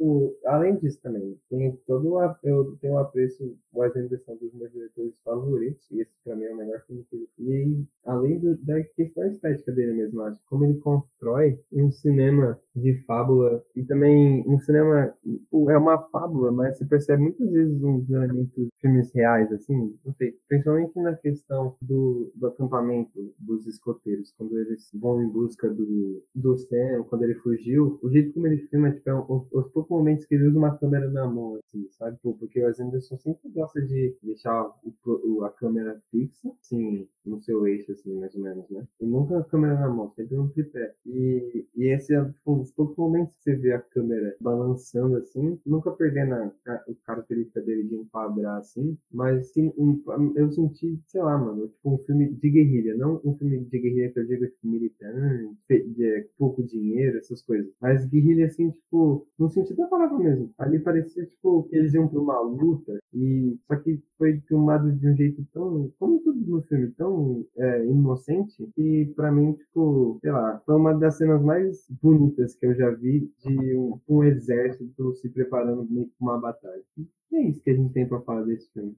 Eu acho que é muito pessoal pra cada um de nós, né? Então fica meio difícil. Benjamin, você fudeu o programa. Por quê? Não, tô brincando. Não, tô falando em questão de a gente não conseguir falar sobre o filme. Isso, foi mal. Agora, em quinto lugar, eu coloquei na minha lista aqui Garota Exemplar, do David Fincher, que na minha lista tá em quinto, na do Valese tá em nono, e na do Pedrinho tá em nono também. O que eu queria destacar aqui primeiro é um filme que eu fico meio. Eu, é meio difícil de falar para mim porque eu preciso digerir ele melhor ainda. Precisaria assistir mais uma vez. Mas o que eu queria destacar de primeiro assim é tanto o que você até citou quando você estava falando do First Reformed, que ele tem uma narração bem meticulosa, assim. Eu gostei bastante desse filme porque eu achei em questão da narração, assim, eu achei tudo bem detalhado. Não fica. Ele. O filme em si já passa por. Pode se chamar que o, que o filme passa são plot twists dentro dele? Com certeza. Então, é... são plot twists muito bem detalhados, que não, não fica algo perdido no meio desses plot twists. Não é algo que só virou a chave do nada. É algo que tá, é, é detalhado, vira e ele com, trabalha isso de uma forma tão boa que não, não se torna um negócio óbvio. Os plot twists que tem no filme você realmente não espera que vão acontecer, porque tem filmes que tem plot twists que você é meio são meio previsíveis assim, mas nesse filme nenhum é muito óbvio e é tudo muito bem detalhado e é a primeira coisa que eu queria destacar. Aí agora decorrente do que vocês forem falando, vejo se eu tenho mais alguma coisa para dizer, mas de início é isso. Esse filme, para mim, é um filme totalmente angustiante, né? Além dessa coisa dele ser tipo, uma narração muito precisa, assim, uma narração visual, que eu digo, assim, não é uma narração em off, mas, tipo, nunca te contar muito, tipo, ele sempre conta na medida, assim, sabe? O plot twist dá uma pincelada antes dele acontecer, de que aquilo pode ser uma possibilidade. Tipo, nada é gratuito no filme, sabe? O plot twist não vem do nada, e tem várias reviravoltas durante a trama. E nenhuma delas é gratuita e ao mesmo tempo te dá muita angústia porque o filme é meio claustrofóbico no sentido, tipo, o Fincher ele faz muito bem isso. Ele já fez um filme, o Quarto do Pânico lá, Pânico com a Kristen Stewart criança e a Judy Foster, que ali é um filme totalmente claustrofóbico, né? Passa de um confinamento numa casa, depois de um quarto de um pânico, de ladrões, se escondendo e tal. Só que esse filme eu sinto uma claustrofobia, assim, no sentido de, tipo, todos os planos do filme, assim, são muito próximos da pessoa. Tem planos abertos, gerais, assim, só que são ambientes e tal. E toda vez que eles acontecem, logo depois são planos muito próximos, assim, da pessoa. Quase nunca pega ela de corpo inteiro. Assim. Poucas vezes a gente vê. Tem momentos que a gente vê o Ben Affleck, a Amy também, de corpo inteiro. Só que eles estão sempre meio encurvados, assim, como se eles estivessem se sentindo, principalmente Ben Affleck, meio confortável. Dá pra ver isso no posto. Ele, tipo, não tá uma postura completamente reta, assim. Ah, acho que tem, tem uma cena ah, que ele tá tirando foto com cartaz. Mano, essa cena é bizarra, porque ele tá desconfortável, ele dá um sorriso, todo mundo acha que ele tá confortável, mas a gente sente que ele tá desconfortável pela postura, pela. Tipo, ele trabalha de um jeito, tipo, a atuação e o jeito que ele filma. E ele tá sempre muito perto dos atores a câmera, assim. Ela tá sempre, tipo, não, não pega eles de corpo inteiro. Pega sempre o próximo do rosto dele, dos corpos das costas, do peito, assim. É sempre uma coisa pra você ficar muito presa na história, assim, não ligar muito pro cenário, assim, sabe? O cenário é muito importante em diversos momentos, que é quando tem os planos mais abertos, mas até às vezes o cenário tem alguém é, meio que tampando um pouco a câmera, tipo, pega o personagem quando eles estão pegando a casa assim do, do, do casal para a polícia tá lá para investigar e aí vários planos já eles vão mostram e tal só que sempre tem uma sombra de alguém assim no plano a angústia é assim, agoniante porque é, tem tipo você nunca tá livre. É tipo um filme que passa esse sentimento de prisão assim como é o personagem os dois personagens estão presos um ao outro. E comentando sobre a cena do sorriso que só uma coisa que eu percebi assistindo de novo o filme, que tipo, ele não sorria assim só para tirar foto. Alguém grita lá no fundo, smile, que é sorria. E aí ele sorri mó torto assim, e aí, tipo, isso causa mó alvoroço depois nos programas sensacionalistas, tá ligado? É, não, tipo, essa cena é muito engraçada, na verdade, também, né? O filme ele tem uns elementos, poucos elementos cômicos assim, só que você se sente até meio mal de rir, sabe? Tão angustiante que ele é. E ah, a questão, a narração dela é muito boa, né?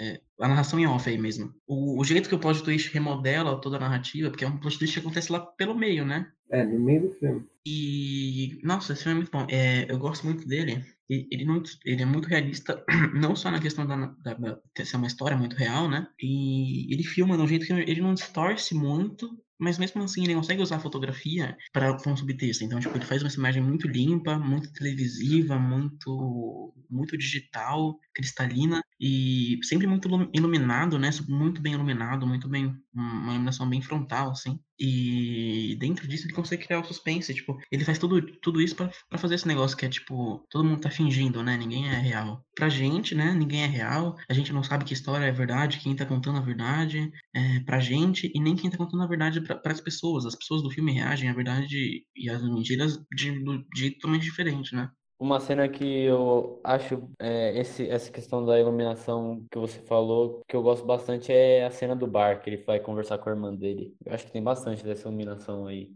É, sim, tipo, ele, ele, ele não distorce muito, ele não usa distorção para causar o, o desconforto ou a questão da fotografia para fazer um comentário dentro do próprio filme. Mas ele usa mesmo do aspecto do digital, né? Ele gosta muito do digital, do efeito, né? Ele gosta muito de usar tela verde. O filme todo é quase gravado em tela verde para criar essa coisa mesmo, de tipo, nada é o que parece, né?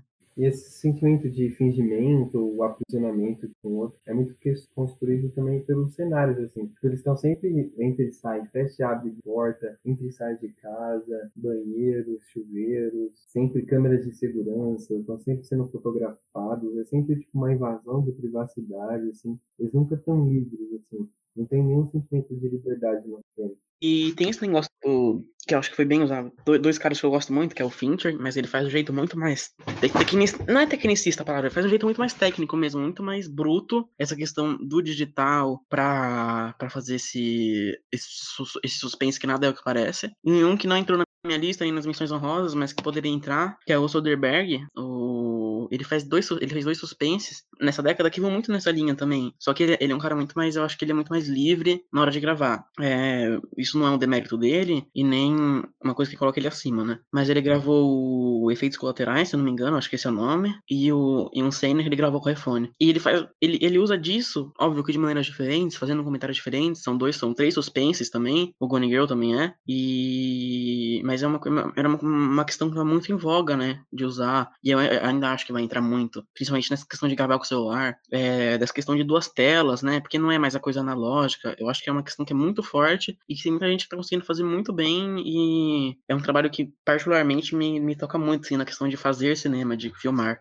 E essa questão de filmar, eu tava vendo uns filmes de terror recentemente, assim. Alguns, assim, que eu vi, quando, depois que eu assisti Gone Girl, eu percebi bastante isso. Eu achei O Homem Invisível, esse recente, e o Alien, 79. Então, tipo, dois filmes que tem muito essa, é, um suspense de terror, assim, criado com ambiente no quesito, tipo, confinamento, abrir e fechar a porta, tá preso no mesmo espaço, querer ir para outro espaço. E, tipo, pra mim, o Gone Girl a tensão que ele cria é uma tensão que o Fincher, acho que ele se inspira um pouco nos filmes de terror, assim, no quesito de como é, decupar e dar um ritmo pro filme. Porque ele tá sempre construindo, assim, você fica tenso quando é, tem mais de duas pessoas que não tem, são, tipo, do mesmo time, assim, os policiais, a menina e o cara, né? Tem, tipo, os amigos, assim. Aí você fica tenso quando eles estão no meio ambiente, assim, e tem, tipo, sempre uma, alguma coisa separando eles quando você não tá tão tenso, assim.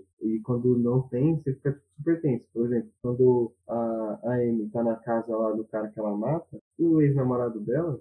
Normalmente é modo lá fica, tipo, mano, uma tensão o tempo todo enquanto ela tá na casa. Só que quando o Ben Affleck vai lá conversar com ele, tem, tipo, uma, é uma portão de grade um, entre eles, sabe? Então não tem tensão nenhuma ali. É, tipo, não é uma cena gratuita, porque nada no filme é, nenhum filme do filme tem coisa gratuita, né? Mas, tipo, não tem tensão ali, sabe? O suspense ali, ele não existe coisa existe quanto gênero, né, enquanto filme, sendo mas pense no que eu digo nesse coisa do terror quanto ambiente, de você se é, sentir agonia por estar no mesmo ambiente que, no caso, tipo, o inimigo, o monstro. Não, e tem um dos finais mais filha da puta, né? Nossa, assim, a gente se sente como a, a irmã, né, a Margot. Como assim os cara, o cara aceita ficar junto com E você percebe que um é, tipo, ele é uma coisa que é, eu sou, tipo, não é nem psicopata ela, ela, tipo, muito mais. Eu descobri, depois de um tempo de pesquisa, que existe esse arquétipo desse personagem feminino, que nem ela, que mente, que foi estuprada para ser a vida dos caras e tal.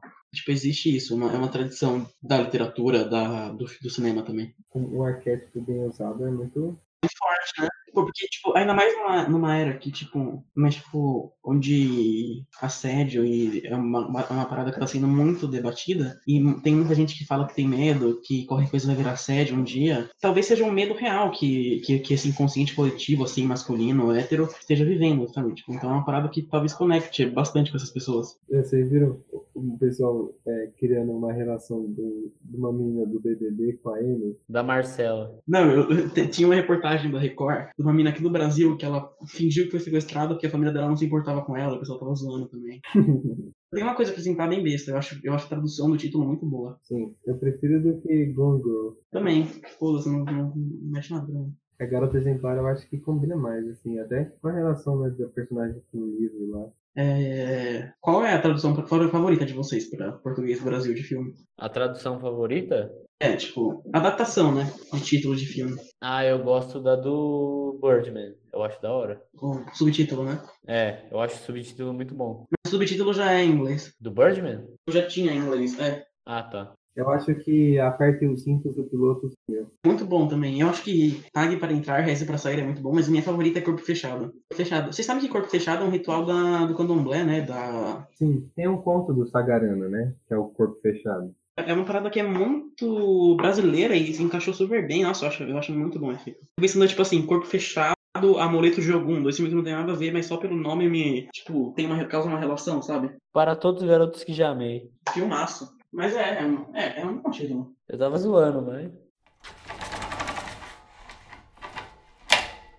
Em quarta posição, eu coloquei The Irishman, do Scorsese, que ah, já para começar aqui para falar que o, esse título não aparece em nenhum momento do filme, né? Porque o Scorsese não queria que esse fosse o título, foi uma imposição da Netflix. Ele queria que fosse I Heard You Painted House, que é o que aparece no filme, né? Ah, tá, que é o título, é o título do livro, né? Sim, e é o que é o único, a única cartela que aparece durante o filme. Não aparece nem nos créditos do irlandês.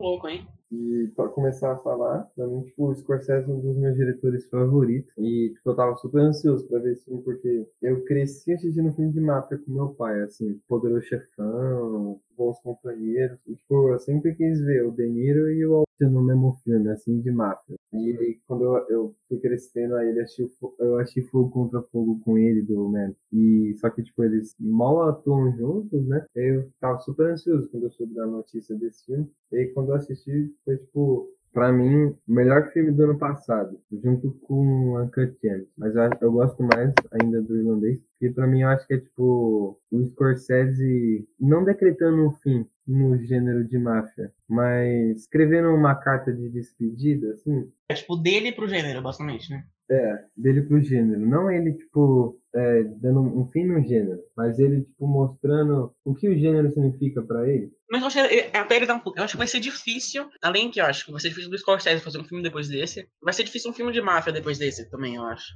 Primeiro, primeiro porque é uma parada que não é mais feita, né? E segundo porque realmente ele dá um, dá um pouco de um fim, assim, um basta, né? Um pouco, eu acho. É, e se, se, tipo, se ele acontecer dele fazer o filme de máfia, acho que, tipo, esse pode ser um basta dando um outro passo, né? Se acontecer dele fazer um novo filme. Porque, tipo, aqui, certo que pode se dizer isso, mas pra mim parece o Scorsese mais maduro de Óbvio que ele tá maduro, né? Tá super velho. Fugido. Mas, para mim, o cinema dele na essência, assim, que eu digo, é ele entendendo todo lugar que ele tem na, na cultura pop e na cultura do cinema em si, e fazendo um super comentário sobre o gênero, a indústria. Não que o, o filme gira em torno da indústria de Hollywood, tem nada a ver. Mas o filme, a existência do filme, como ele é contado e tal, para mim é muito isso, sabe? Eu acho que muito. Eu gosto bastante desse filme. Não tem muito o que falar, na verdade.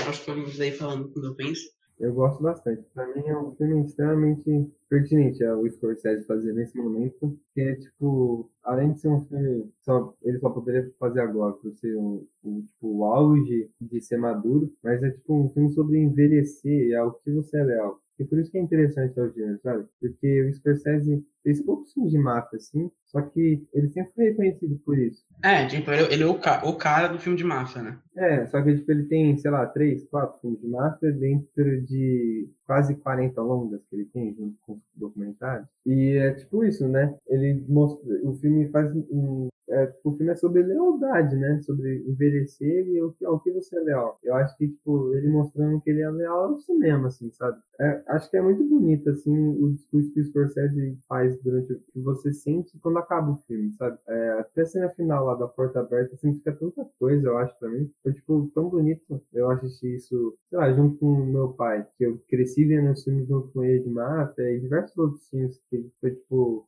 a porta de entrada para mim no cinema, que eu gosto muito de cinema por causa dos meus pais que gostam também, mas acho que foi muito bonito ele deixar a porta aberta para mostrar que tipo ele tá, pode qualquer um pode entrar e ele pode sair, sabe, meio que uma troca assim do público com ele, ele com os outros cineastas que estão assistindo o filme. Para mim é um filme que significa tanto assim para a história do cinema, assim, sabe? Não que ele vai ser um filme divisor de águas, revolucionário, mas importante no quesito ser tipo uma carta de amor, sabe?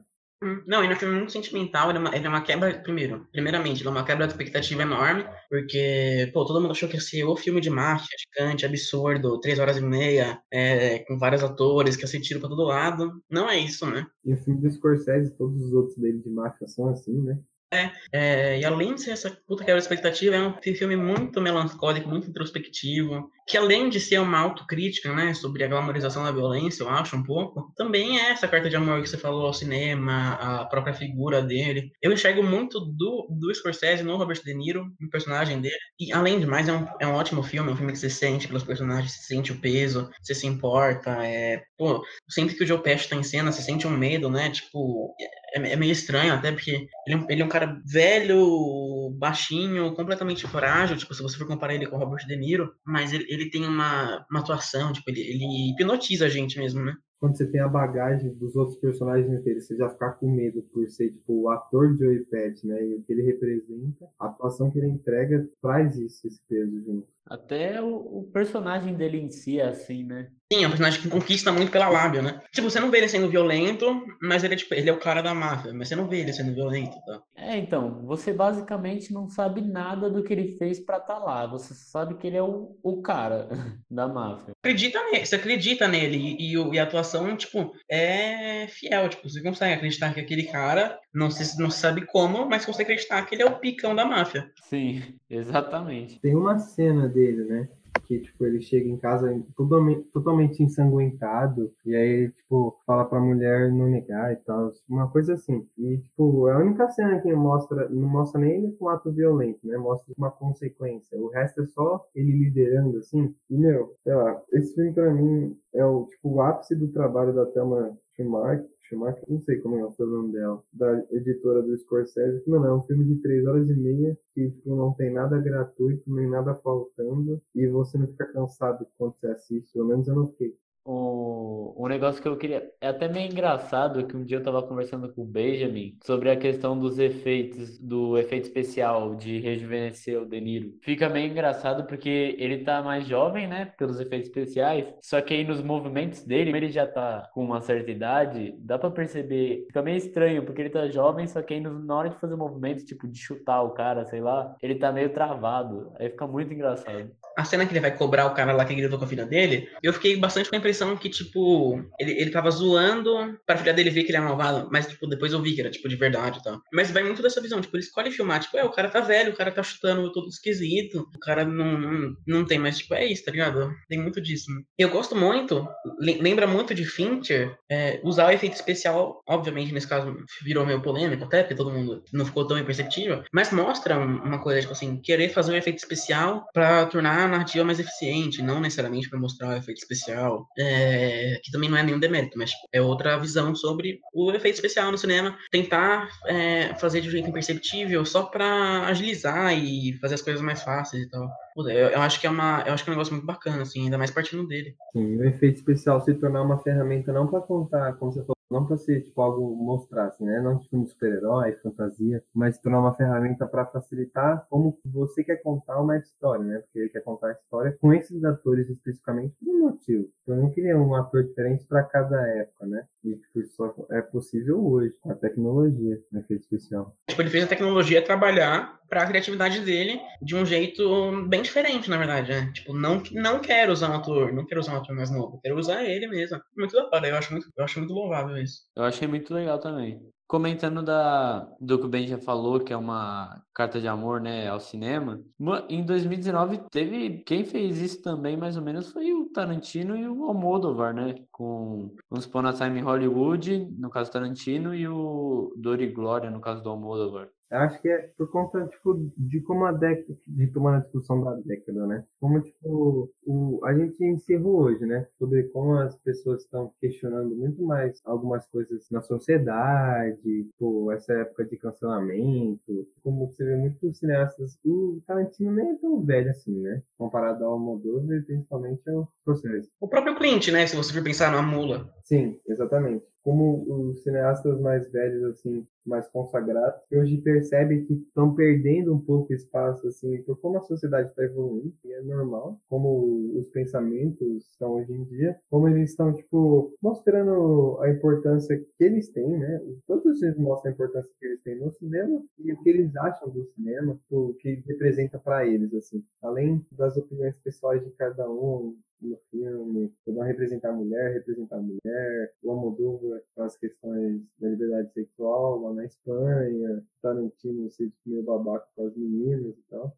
O Almodóvar, ele faz um bagulho que é tipo, muito corajoso, assim, porque é uma história pessoal, mas, tipo, você botar uma criança sentindo atração sexual por um adulto, não é uma parada que qualquer um faria. Tem que ter coragem pra botar isso num filme. Eu só consigo pensar no Almodóvar fazendo isso de um modo que fique aceitável, assim, pro público. É, não é ofensivo. Claro, porque tá dentro da história. A gente, ainda mais no final, a gente tem uma história dele que ele escreveu e aquele outro cara leu. Tem todo um contexto, mas mesmo assim é um negócio que, tipo, não é qualquer um que faz uma parada dessa sem ser escroto, tá ligado? Sem querer chocar. E o Almodóvar era muito isso, né? Tipo, o um, cinema de choque, assim, ele querendo chocar o espectador com isso. E nesse filme ele faz uma coisa muito, muito simples, né? Tipo, acontece isso, mas você não fica você, durante o filme você não fica chocado, você fica chocado pensando depois. Mas quando você assiste o filme, você sente o sentimento do garoto, né? O filme não, não tem partes chocantes em si, o Dor e Glória. É um filme sobre envelhecer, sobre aceitar a própria morte. O, igual o irlandês, né? Envelhecer.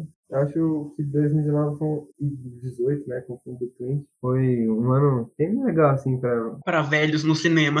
Não, tô brincando. Ano preferencial. Não, mas você entender, assistindo filmes, entender o que o, os realizadores pensam sobre cinema e o papel deles hoje. Acho muito interessante. Acho que vai, nunca mais gente vai fazer isso. Ah, com certeza. Daqui a pouco. Não consigo pensar em ninguém agora, mas eu acho que vai ter muito disso ainda.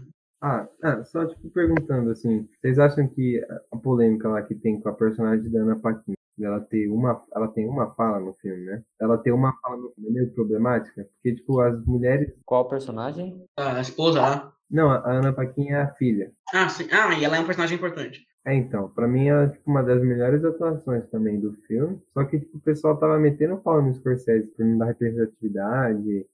É uma situação discutível, de verdade, assim. Não acho que é 100% problematização errada, sabe? Ah, acho que tem uma questão ali. Pô, você dá uma personagem tão importante pra história e ela não tem uma fala, tipo, sei lá, acho que 95% das falas do filme são de homens e tal. Pô, é uma coisa a ser discutida e tal. Mas eu acho que esse filme é tão mais do que isso, né? É, então. E acho que, tipo, acaba meio sendo sobre o filme na visão do, do personagem do Frank, né? Do Robert De Niro. E, tipo, ele nunca, tipo, em nenhum momento ele dá voz para as mulheres, assim. Eu acho que como o filme acaba sendo um, um comentário sobre o gênero de máfia, até uma carta de adeus, eu acho que isso é tipo, bem pertinente, assim, sobre todas as cenas do diálogo das mulheres do, do Joey Pett e do Robert De Niro, então, a câmera nunca pega o, então o áudio não existe, elas estão sempre longe deles, longe da câmera, você nunca sabe que elas estão conversando, porque a gente vê o filme através dos olhos do Frank, né? E aí, tipo, ele não liga. Além disso, se for uma, uma carta, e além disso também uma autocrítica ao cinema de máfia, e ao cinema do Scorsese, o Scorsese sempre foi conhecido por ser um cara que fazia esses filmes, tipo, ai, testosterona, filmes muito masculinos, assim, dentro do que a sociedade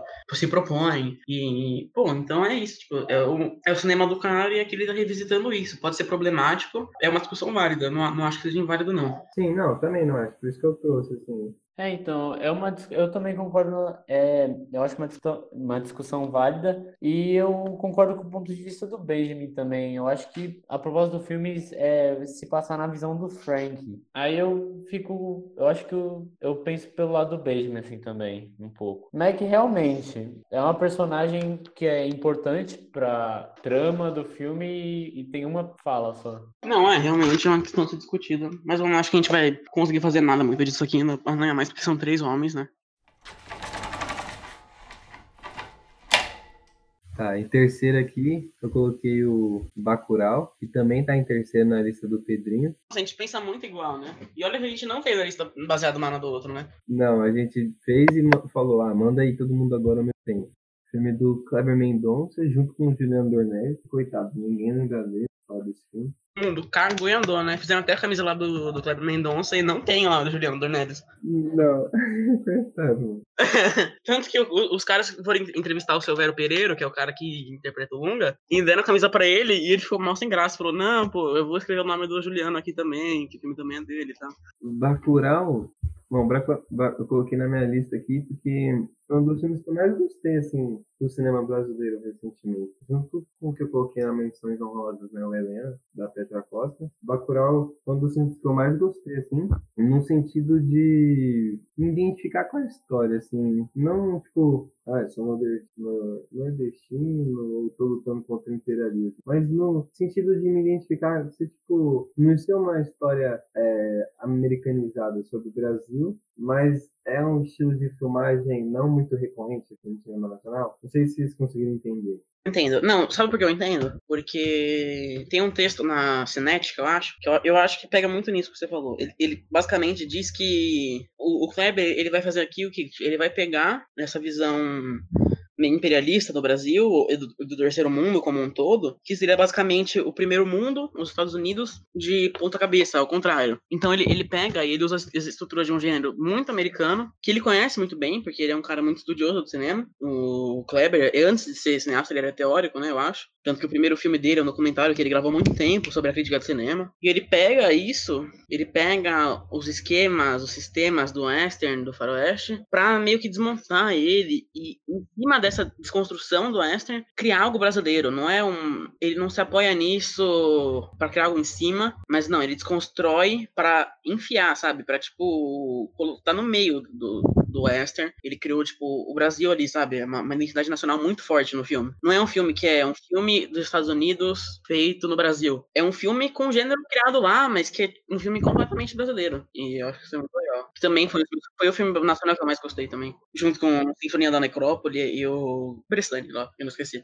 Não, e tipo, você falou sobre o Western também faz muito sentido, assim, quando você pensa como a cidade do Bacurau, ela tem uma questão histórica com o cangaço, né, com a questão dos cangaceiros lá. E, tipo, vários filmes brasileiros, assim, que mexem um pouco com essa questão do faroeste, trabalham com cangaço, como o Glauber, Porsche, assim, que o Glauber, é, tipo, super fã também de Western, super conhecia o gênero, e também muito diferente do filme do Kleber e do Juliano, né, ele não subverte, nem faz um filme de Western, faz um filme sobre o cangaço mesmo. Mas, como, tipo, tem esses elementos no filme lá, muito presentes, principalmente na parte final do filme, é, e como ele, tipo, também não, ele é, re, não reinventa, ele reinventa meio que aqui para o cinema nacional, mas também não nega tipo filmes que já retrataram a, aquela situação de um jeito diferente. Então, ele meio que a, assume uma um tipo de ancestralidade assim, só que mostra como ele ele cresceu, tipo, amadureceu. Não sei se foi claro. Como o cangaceiro da década de 50, diversos filmes que é meio fez muito sucesso lá fora, sabe?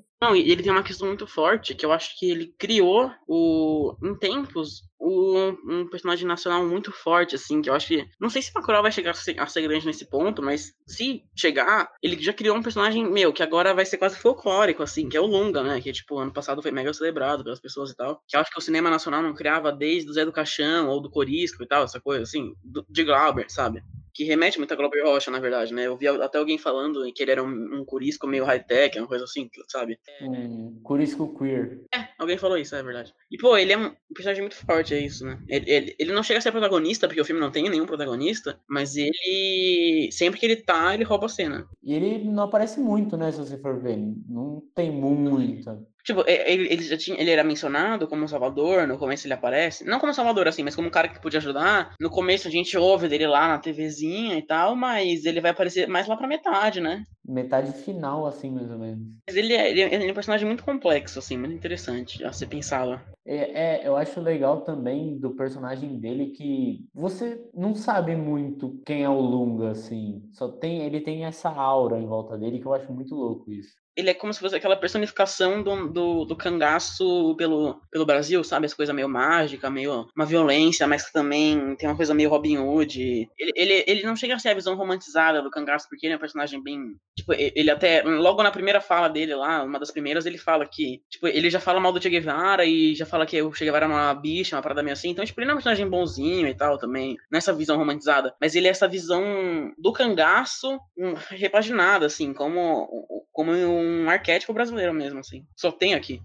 Também essa questão da hora que eu falei, que é um bagulho meio. É... Você não sabe direito o que ocorreu para ele sair de lá da vila, né, do Bacurau. Aí deixa meio subtendido assim, mas não dá para imaginar algo. Eu acho isso legal também. E ele abre subtextos assim para você imaginar a história dele como uma, como uma história já de um cara que tava lutando ali. Fica aquela coisa meio que ele tava lutando contra a empresa de água, uma coisa assim, né? Bem enigmático, bem forte. E é interessante que o, ele, o, o, nesse ano também tem esse filme, o Bacurau, ele não tem uma glamorização da violência, como acontece, por exemplo, Cidade de Deus, né? Que é muito sucesso lá fora. Meu, o pacote lá, o pessoal, tipo, adora ele na cidade, meio que junto com o Lunga, assim, faz a mesma coisa com ele. E aí, quando mostra os vídeos dele, a gente tá acostumado a ver as mortes cinemas de Hollywood, até de outros lugares, assim, A violência é tão gráfica, glamorizada, que você vê o pacote matando o maluco mó suave, assim, sabe? Pegando uma arma mó sem gracinha, parece. Ah, só que, tipo, mano, é uma morte, sabe? Tipo, um assassino. Tem super peso, né? Ele sente, né? Ele fica chateado. Exatamente. Não tem uma glamorização da morte. Nem o Lunga, tipo, quando ele mata lá os caras, sai o sangue, é mó catarse pra gente, sabe? Só que não é nada glamouroso, super pesado. O olhar dele, a raiva, assim. Percebe que é tipo, uma pessoa meio problemática, assim, também. O modo como ele mata. Ele não é um personagem romântico. Sim, é, então. Ele não romantiza. Esse filme não romantiza nada. Eu acho isso interessante. É um filme que, tipo assim, você sente um. Super pesado até brincando, assim, você sente meio um cachorrinho, assim, na hora que eles começam a matar os gringos lá, que é meio um petisco, assim, que você esperou, agora você tem esse efeito de, de ser agradado, meio, meio de crowd, é, crowd pleasing, né, que chama. Tipo, você agradar a plateia, agradar a multidão. Tem isso, mas, mas é muito bem feito, então acho que casa bem. Sim, então. São, tipo, meio convenções, não do gênero, mas convenções de histórias que não são feitas, tipo, só para ter um final meio clichê ou esperado. É, tipo, feito porque precisava é super bem feito, não fica ruim, sabe? E vocês gostam como. Tipo, a gente percebeu que muitos filmes na minha lista, assim, transitam por vários gêneros, né? Eu acho que Bacurau também faz um pouco isso. Ele transita, além do western, ele mexe um pouco com suspense. O pessoal, pô, é, um pessoal, o Kleber Mendonça comenta bastante no Twitter, né? Respondendo umas pessoas. O pessoal comparando. Ele mete o louco. É, então. O pessoal comparando um monte de coisa ao Tarantino, ele ficando super bravo. A gente não tem nada de Tarantino. Ele pega uma herança, ele mesmo falou, né? Uma coisa mais John Carter, esses caras assim. E tem uma música lá que é John Carpenter com capoeira, uma parada, mano, assim, né? Sim.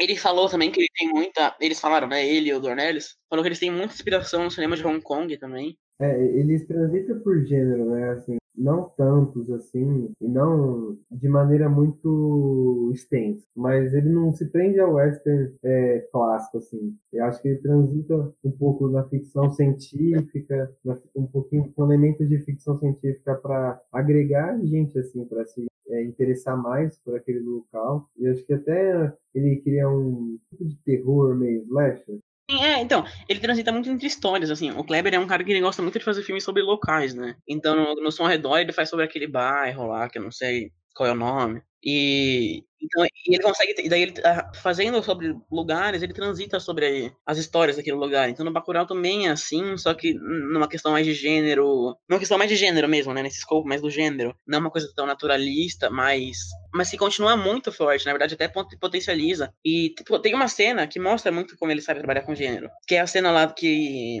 logo que, que, que os dois motoqueiros estão saindo da cidade e o cara tá tocando a viola e vem zoando eles. É uma cena que é engraçada pelo que ele canta, ao mesmo tempo e ao mesmo tempo, quanto mais engraçada ela fica, mais tensa ela fica. Porque ele tá zoando com a cara do pessoal, a gente sabe que, ele, que eles são. Nesse ponto a gente já sabe que eles são perigosos, que eles colocaram lá o dispositivo no, no bar da moça. Enquanto mais engraçada ela fica, quanto mais tirando com a cara dele ele, ele fica, mais tenso fica, porque é uma ironia, assim, meio drama, é uma ironia dramática, porque a gente, ele, ele não sabe do que eles são capazes de fazer. Então, pô, aqui ele não usa, ele não se anula, né? Não anula a comédia com o terror. Ele não tem que parar um fazer o outro. Ele consegue trabalhar os dois juntos, que é uma coisa coisa que é bem difícil ultimamente, tipo, no cinema. Não independente, independente sempre fez, faz isso bem, né? Mas no cinema mais comercial, que antigamente fazia isso bem, hoje em dia não faz mais tão bem. A gente pode ver com os filmes da Marvel que sempre a piadinha vem para quebrar o drama e depois a ação e, e, nada se complementa, nada se fortalece, entendeu? Sempre um, um barrando o outro. Essa mistura de gêneros, assim, que você falou, é contínuo, né? Tipo, não para um para começar outro. Acho que o, o, o, filme do Kurosawa tem isso. Tipo, ele não, não, não necessariamente para o gênero, mas você sente, tipo, uma crescida muito forte do outro e um, um declínio, não um declínio ruim, né? Mas um declínio de atenção do outro. É, não é um demérito também, são dois jeitos. Exatamente, é. O Kurosawa, tipo, isso é tipo, um dos grandes méritos do filme que ele faz uma maestria absurda. E o, o Kleber e o Juliano em Bacurau faz de um jeito totalmente diferente, que também é um super mérito, e é, tipo, super válido os dois jeitos como eles trabalham essas mudanças de gênero. E aí, o Valese, ele. Eu ia falar um negócio. Eu, o que eu gostei do Bacurau é, é, realmente isso que a gente comentou. A questão, digamos assim, um patrimônio cultural da pessoa assistir, se identificar, e ele ser um filme recente nacional que tomou essas proporções. Não que a gente não tenha outros filmes que a gente identifica como sendo algo brasileiro, assim, é, que no caso, vai, vou dar um exemplo bem besta, assim, o Minha Mãe é uma Peça. Eu assisti no cinema com a minha família, o pessoal se identifica muito, porque realmente tem elementos do dia a dia, assim. Mas eu digo o, a diferença do Bacurau, deles ter alcançado esse número de massa, um cinema de massa, e dele trabalhar com isso é realmente essa questão de saber trabalhar com os gêneros. Eu acho que é o diferencial dele que me conquistou assim, desse dele ter essa característica brasileira. É um negócio que eu gosto bastante dos filmes do Kleber em, em si, que eu acho que eles têm. Mas um bagulho que me incomoda um pouco, que se assemelha à questão do Parasita do Pedro, é a elevação que o pessoal deu para esse filme, a repercussão que deram. Essa elevação que deram para ele e tipo, o pessoal pega muito num, ele é um filme que trabalha tão bem as questões de gênero, etc. E o pessoal fica pegando novamente nessa questão do cunho político, social, essas coisas. Aí o pessoal utiliza muito ele isso e eu acho que se ele for utilizado nesse ponto, eu não acho ele tão forte, porque eu acho ele um pouco cartástico nessas questões. Mas não, não digo que é culpa do Bacurau em si, e sim da interpretação das pessoas com o tempo, dá vontade de você não gostar do filme mais, porque vira, vira um discurso tão idiota de quem é contra de quem é a favor, que fica um bagulho retardado, assim, e você fica com vontade de não gostar do filme. Mas eu entendo que não é vontade de não gostar, mas de um jeito idiota é assim, tipo, colocando em palavras. Sim, é exatamente isso que aconteceu, mais ou menos, comigo. E bastante dessa questão que pegam da questão social. Porque se for pegar Bacurau pra falar de questão social, acho, pô, muito irrelevante isso, tá ligado? Porque se for pegar e isolar em questão social, não acho realmente, não acho forte. Até porque eu acho que não é o enfoque do filme. Não, é, é um negócio que é tão óbvio, é tão claro, é tão, tipo, jogado na cara do filme, que não era um negócio pra você ficar discutindo assim, nossa, gente, isso aqui que ninguém percebeu, esse subtexto mega escondido, é, puta, que eu tive que ficar anos estudando a obra. Não, pô, é um bagulho que é tão escancarado, essa crítica. Tipo, as pessoas não conseguiram sentar e curtir, aproveitar o filme, porque elas já foram com essa questão de, nossa, não, eu tenho que assistir, é um cinema art house, nossa, eu preciso é, destrinchar ele como um todo, sabe, essa coisa meio This is America, assim, e não é necessário, é um filme realmente pra você sentar lá, assistir e aproveitar o filme. Tanto que ele tem essa questão dos gêneros muito bem trabalhada, é um negócio que você não vê tanto assim atualmente. Na real, no Brasil, eu não, não, não vi um filme igual Bacurau com essa questão de trabalhar os gêneros. É, é isso que me fez ficar meio xoxo do Bacurau, mas é um filme que eu realmente gosto muito, tanto que às vezes eu assisti, eu acho que. Eu assisti bastante vezes. aí falar daquele meme lá do cara que viu 11 vezes. O cara é o. Tá? A primeira é que a primeira vez eu já fui assistir, porque eu, eu fui sair, né, comemorar um negócio e eu assisti. A segunda vez eu vi com o Benjamin. E aí a terceira vez que eu vi já. Eu nem lembro, mas a terceira vez que eu vi foi já tava. Eu já tava meio com esse negócio maçante aí do pessoal propagar dessa forma. Ainda mais ficou meio de saco cheio, assim, para mim, porque bastante gente que propaga esse bagulho é aquela esquerda meio cirandeira, chata pra cacete, que faz panelaço no, Sim, vai tomar no cu todo esse tipo de gente, tá? Um, um abraço. Senti um ódio do Valesco quando ele falou panela. Uma palavra pesada, assim, tá Ah, é.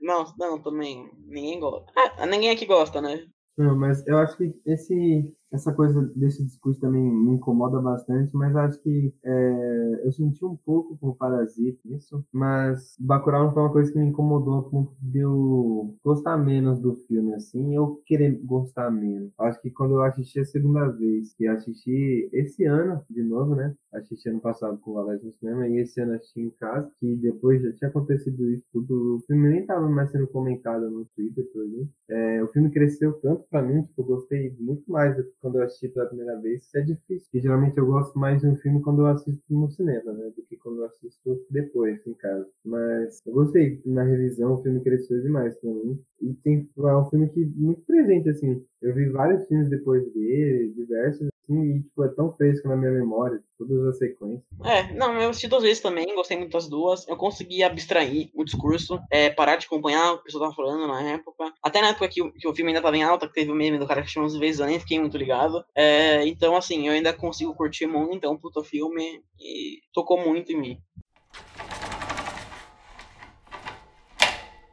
Agora chegou a hora. Agora vamos para o número 2 da minha lista. Estamos quase chegando no fim. Filme favorito do Pedrinho de todos os tempos: Trama Fantasma, do Paul Thomas Anderson. E quer começar, Pedrinho? E pode falar, né? Você que escolheu o filme, né, porra? Você que escolheu essa merda aí. Não, tô brincando. Eu tinha assistido o filme, primeira vez quando eu tava acompanhando o Oscar, né? Quando ele, a edição que ele foi indicado, eu falei, ah, vou ver esse filme aí. Aí eu assisti, gostei pra caramba. Logo quando eu assisti, eu revi essa semana. E pra mim, o filme também cresceu mais agora quando eu revi ele. E pô, em pouco tempo, assim, quando eu assisti pra ele pra hoje, eu já consegui tipo, amadurecer em questão de linguagem para perceber outras coisas, assim, além do filme. E acho que eu gosto muito desse filme por causa do como ele constrói as relações, de, o jogo de poder, de interesse, assim, entre os três personagens, né? A irmã, que eu esqueci o nome dela. Esqueci o nome de todos os personagens, na verdade. Eu lembro do Reynolds. A alma, o Reynolds e a Cyril. E pô, o jogo do poder dos três, mas mais entre a alma Reynolds, como tipo, ele é extremamente trabalhado, assim, em questão de. Eu não acho que, como eu vi um pessoal falando, tipo, a forma a forma, a fórmula, né, do de, de gravar essas coisas deixou o filme maçante. Eu acho que isso só tipo potencializou o a história. Eu não acho que ele construiu, tipo, filmou é, se apegando demais ao que ele estava filmando. Eu acho que ele fez o que era preciso para a história, que é tipo não uma história de requinte, mas é um universo de requinte, né? É tipo a gente acompanha a, a, um estilista da alta nobreza lá da Inglaterra na década de 50. E, e tipo, o filme não podia não ter tipo, um vigor todo assim de roupas, é uma imagem vistosa assim mesmo, bonito, né? É um filme elegante. É isso, uma imagem elegante. Só que eu acho que ele não, não se prende, não fica só nesse plano, sabe? Eu acho o jeito como ele constrói é, a, a, trama de jogo de poder e quem tá no controle, quem não tá, como tipo, não é um filme necessariamente de aparências, como é o do Fincher, do Garoto Exemplar, mas é um filme de quem tá acima um do outro, sabe? Como é, um filme sobre uma escala vertical, sabe? Quem está no topo, quem não está no topo, quem é subalterno, quem é o chefe, que a gente vê a todo momento o, o Reynolds como chefe, assim, sabe? Tipo, o dono da casa, o cara que tem as empregadas, a irmã que é tipo uma mãe para ele, a irmã mais velha, só que ao mesmo tempo ela é meio submissa. Só que é, quando ele encontra ela, a aula pela primeira vez lá no café, só que desde, desde o momento que ele encontra ela, a gente já vê balança assim no equilíbrio, sabe? Uma mudança. Porque ele vai lá, toma a ficha dela e você já fica, cara, ele tá no controle. Daqui a pouco ela volta e entrega um papel para ele que ele não estava pedindo, sabe? Ele falou, ah, quer jantar comigo? Ela falou, sim. Ela entrega o papel para ele e, tipo, no papel não fala o horário que ela vai sair, nem nada. Tipo, fala o nome dela. Não era uma coisa que ele queria saber. Ele queria, meio teoricamente, fica subentendido que quando uma pessoa chama outra para sair, de acordo lá com o costume dos filmes americanos, inglês e tudo mais, da língua inglesa, com que horas buscar a pessoa, né? Como a gente vê em diversos cenas. E eu acho isso muito interessante. Aí o filme vai brincando muito com isso. Como é, um muda o outro e o jogo de poder fica invertendo essa balança. Sabe? A gente também descobre que a irmã também tem, tipo, ela meio que tá num patamar para mim mais elevado que o Reynolds ainda. Para mim, o Reynolds é tipo um falso comandante, sabe? Ele se acha no topo, mas na verdade ele tá sempre por baixo. E para mim, tipo, a, a cena final é a coroação dessa coisa, assim, desse jogo de poderes, quando os dois reconhecem abertamente que há um jogo de poder e o Reynolds percebe que ele não, é, não manda em nada quando ele cai na real, que, tipo, ele é totalmente submisso às mulheres na vida dele. E é engraçado que, tipo, o filme todo ele só tá envolto de mulher. E aí, é, tipo, ele tá sempre, ele é, tipo, super é, traumatizado com a perda da mãe, ele tem a oscilação lá quando ele tá passando muito mal com a mãe, vestida com o vestido que ele fez e tudo mais. Acho isso, acho esse filme, tipo, fenomenal não só um jogo de poder, mas parece que só não não tem só essa questão da submissão, parece que também tem uma questão de um explorar o que busca no outro. Por exemplo, dela se encaixar no perfil perfeito pro Reynolds e ele aproveitar disso, e ela aproveitar que aquilo lá meio que supria de alguma forma uma aceitação dela mesmo com ela mesma, sabe? Ela se aproveitava disso também. Também tem essa questão meio que de um explorar em cima do outro o que busca. Bom, vocês já sabem que eu não gosto do filme, nem um pouco, na verdade. Eu acho que ele é um filme é, que ele faz tudo de um jeito tão idiota. Primário, eu acho, assim, o jeito dele filmar as cenas, principalmente a cena final, que, que, eu, que eu vi que estava sendo tão celebrado, assim, eu acho que é uma, é uma desconstrução muito. É, muito babaca, assim, pelo que o filme fazia. Porque o filme, ele, ele não tem uma. Na minha opinião, né, no que eu sinto, ele não tem uma construção boa. Ele tem. Primeiro, porque ele, ele usa todo esse aspecto, dessa coisa, é, dessa Europa romântica, sabe? Que não é tão uma Europa tão antiga, mas também não é tão. mas não é moderna, assim. É, mas parece que ele não sabe muito como lidar com esses temas. É, fica uma coisa meio jogada. Ele não trabalha muito com esse universo da moda. Ele. Não sei, para mim é um filme que ele, ele é tão desconexo. Cada, cada tema dele é tão desconexo. Não, não, não tema, cada parte mesmo, assim. É, eu, eu acho que tudo isso não se encaixa. Acho que tudo isso não se encaixa no jeito que o, que o Paul Thomas Anderson filma ele é um autor muito forte. Eu não gosto de quase nada, nada assim que ele fez depois de Sangue Negro, principalmente porque eu acho que ele escolheu gravar coisas que o jeito dele, esse estilo, esse autorismo que ele já tinha tão consagrado, nada que ele escolheu filmar se encaixava nesse, nesse jeito dele. Ele tem um, uma coisa meio grosseira assim de filmar e que as coisas não se encaixaram, assim, sabe? Ele, ele sei lá, é isso. Eu, eu, acho que é um jeito muito primário de fazer as coisas, de representar essas situações de poder. Por mais que eu enxergue um valor disso, eu acho que é uma coisa muito primária mesmo, assim, no sentido de. Não, não uma infantilização que buscam poder nisso, mas que não conseguiu passar do básico, sabe? É o que eu enxergo. Tipo uma falta de. Uma falta de sensibilidade no toque, assim, pessoal. É, acho que é isso, uma conta de sensibilidade mesmo. E que, e por conta disso, é um filme que se torna pedante. Eu não gosto dessa palavra, pedante. Um filme que se acha, não gosto disso. Nem sei o termo que as pessoas usam, na verdade, tem, eu esqueci. Acho que é um filme que se torna, acaba se tornando chato, assim, com o tempo. Desinteressante. Um filme que, que para mim foi esquecível. Principalmente porque dentro da matemática que ele tem interessante, ele sempre vai se focar no mais é, superficial, no mais inútil. É, não gosto, mas eu, eu, eu enxergo o valor que vocês enxergam eu entendo. Tipo, eu acho que você explica bem o, o motivo de você gostar. E eu enxergo isso no filme. Eu só acho subdesenvolvido.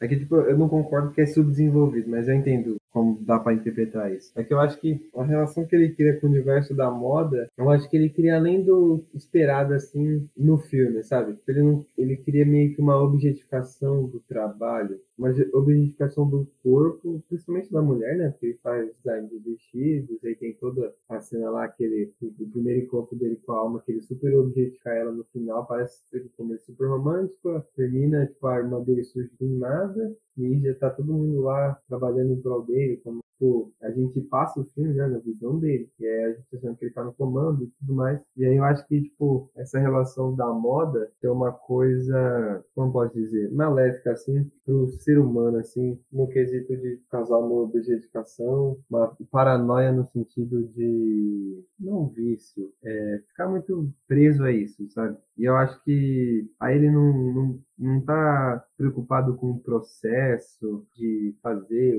a peça e tal, tanto que a gente vê, tipo, o, o Reynolds desenhando os modelos do café da manhã. O café da manhã tem outra importância filme. O modo como ele, ele trabalha a moda enquanto trabalho em si, ação, não é importante. Agora, a moda como ela, ela é espelhada nos personagens é diferente, porque a alma que quebra todo o jogo de poder que estava totalmente equilibrado numa balança filme, ela só entra por causa da obsessão dele em encontrar o corpo perfeito nos moldes, e pelo que a gente entende, remete ao corpo da mãe também. É tipo, eu acho que ele usa essas coisas do complexo de Édipo, né? Um arquétipo muito recorrente no cinema que aqui é muito bem trabalhado. O que eu acho, assim, eu, eu enxergo tudo que você enxerga, mas eu, eu enxergo principalmente nele é, uma coisa superficial. Ele se perde muito nas próprias digressões de atuação, que para mim é isso que o, que, o, que o PTA virou. Ele virou um cara que ele escreve para ter aquela atuação clássica de explosão, é, essa atuação que geralmente as pessoas consideram boa, ele escreve para isso, é, ele filma também, não vou dizer que é genérico, genérico, mas parece que ele faz as coisas já num viés meio tipo, ah, é isso que dá certo e tal. E eu acho que, sei lá, ele se perde muito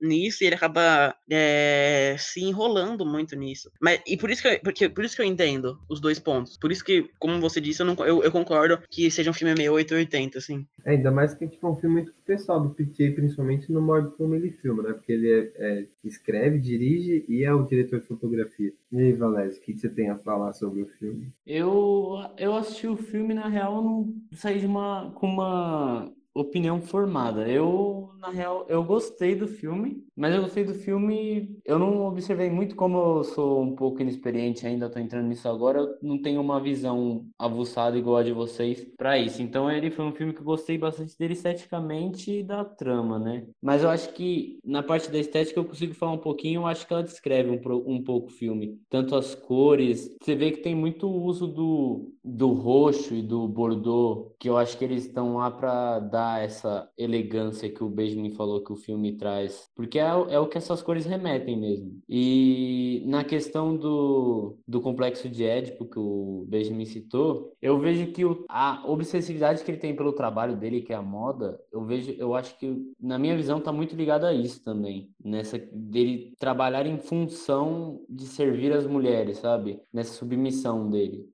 Ele não aceita essa submissão dele, né? Sim, ele não aceita. Eu gosto muito de Embregado de Amor. Acho que eu, eu até já falei dele aqui, né? É, não sei, eu não, nunca assisti os outros do, do Paul Thomas Anderson antes do, do Sangue Negro. Eu achei Sangue Negro, eu assisti O Mestre, que para mim é o pior filme dele, que eu não consegui nem terminar de assistir. E o Thomas Fantasma, e eu vejo uma repetição mesmo, muito clara. Não, eu acho que essa, essa, repetição é realmente real. Acho que ele quebra um pouco isso com o Vice Inerente. É, eu tenho vontade de assistir, eu não assisti ainda. É, eu acho que ele quebra isso, mas acho que o mestre, é, Sangue Negro, principalmente Sangue Negro, Mestre e Trama Fantasma, ele segue essa linha nesse filme mesmo, assim, tipo, meio que escreve para atuação no molde de atuação que é prestigiada, dirige de tal jeito. Não é querendo tipo, ficar rebatendo você toda hora. Eu entendo que você acha superficial, eu não acho, mas eu concordo que é repetitivo. Só que eu acho que ele é repetitivo de um jeito similar ao Hong Sang-soo no sentido que eu, eu gosto, né? No sentido de ele tem a sua fórmula, o seu tipo de filme e ele trabalha, ele tenta se desafiar um pouco a cada filme. Eu não sei se é o filme muito claro, mas é tipo, é a mesma fórmula para esses três filmes, Sangue Negro, Mestre e Trama Fantasma, só que são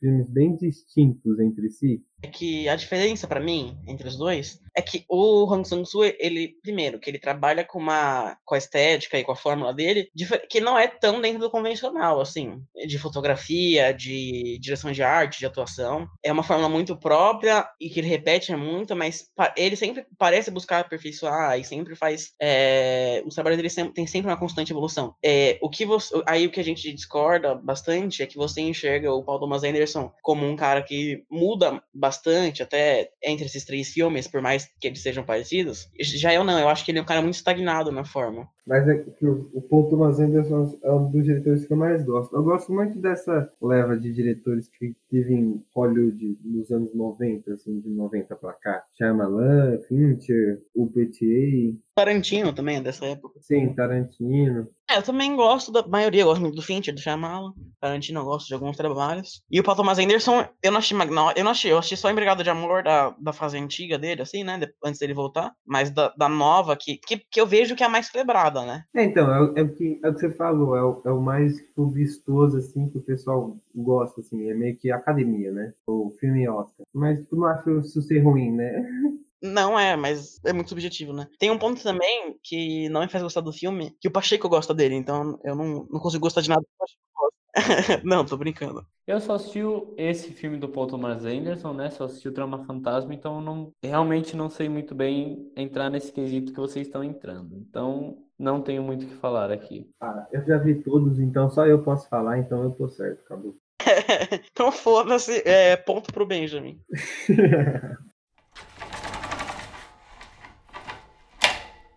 Tá, em primeiro lugar aqui, um dos meus filmes favoritos da vida, representa muito pra mim, muito pessoal também, por motivos, é Homem-Aranha no Aranha Verso. Pra mim foi o melhor filme da década, porque, meu, desde criança eu sou, super fã do Homem-Aranha, de tudo, e aí cresci vendo os filmes do Tobey Maguire, fui no cinema pra assistir o 2, tinha dois anos de idade, lembro de ir no cinema assistir Homem-Aranha 2, de assistir Homem-Aranha 3, sofrer acidente de carro depois do cinema. Mano, tipo, Homem-Aranha é super presente na minha vida. Todas as roupas que eu tinha, tipo, a roupa favorita de infância, eu tenho guardado até hoje, é é uma camiseta do Homem-Aranha. Depois leio uns quadrinhos, então, tipo, é um personagem muito presente na minha vida. E aí, quando eu fechei esse filme no cinema, foi o primeiro filme que eu levei meu irmão menor pra ir sozinho, eu e ele, sem mais ninguém. Então foi, tipo, um momento muito marcante, assim, pra mim. E além disso, foi, mano, um filme que eu fiquei maravilhado pra assistir por causa do, do filme em si, do estilo de animação. Porque pra mim é, tipo, vai revolucionar o, jeito de animar, né? Como a gente já viu um reflexo disso ano passado em Klaus. Que, tipo, é bem diferente de Homem-Aranha Aranha-Verso, mas remete um pouco ao estilo de subverter o que a gente está acostumado. É um estilo meio 2D, é um fake 3D. E, meu, e aí a história desse filme é uma jornada típica de herói, mas é que pra mim é tão bem contada, tem cria tanto um- um- a estética do filme em si, a estética mesmo, não tipo a cor, a estética da animação. O filme em si, ele é tão bonito, tão magnífico mesmo, assim, ele condiz com toda a trama, tudo o que é construído. Tudo esse universo condiz com os poderes do ele, se- ele, o poder dele ser invisível, ele se, remete a ele se sentir invisível na escola dele, todas essas coisas, assim, pra mim é, tipo, tá no top 3 da vida, pra mim. Por um- uma coisa tão pessoal que esse filme representa pra mim. O Homem-Aranha no Universo também tá na minha lista, né? E por quase pelos mesmos motivos também. Eu também cresci assistindo. No cinema eu assisti também do Tobey Maguire, mas no meu caso foi o 3. E eu também acho muito boa a forma como ele trabalha com muitos personagens. Porque querendo ou não, tem uma. O protagonista é o Miles, com certeza, mas ele tra... o filme trabalha com muitos personagens e trabalha de uma forma muito boa. Ele conseguiu encaixar esses vários multiversos do Homem-Aranha, que não ficasse de uma forma desorganizada, bagunçada, ficou tudo muito bem encaixado e bem trabalhado. Fora a questão do da inovação da animação também, né? Que eles misturaram estilos e deixaram. É, é cômico, porque não é uma animação cômica. Remete muito à questão dos quadrinhos. De uma forma legal, assim, não uma forma que fique chato. Eu gostei pra caramba. Eu também gostei. é, eu não tenho a mesma conexão com vocês. é, de vocês, na verdade, né? Com vocês, talvez.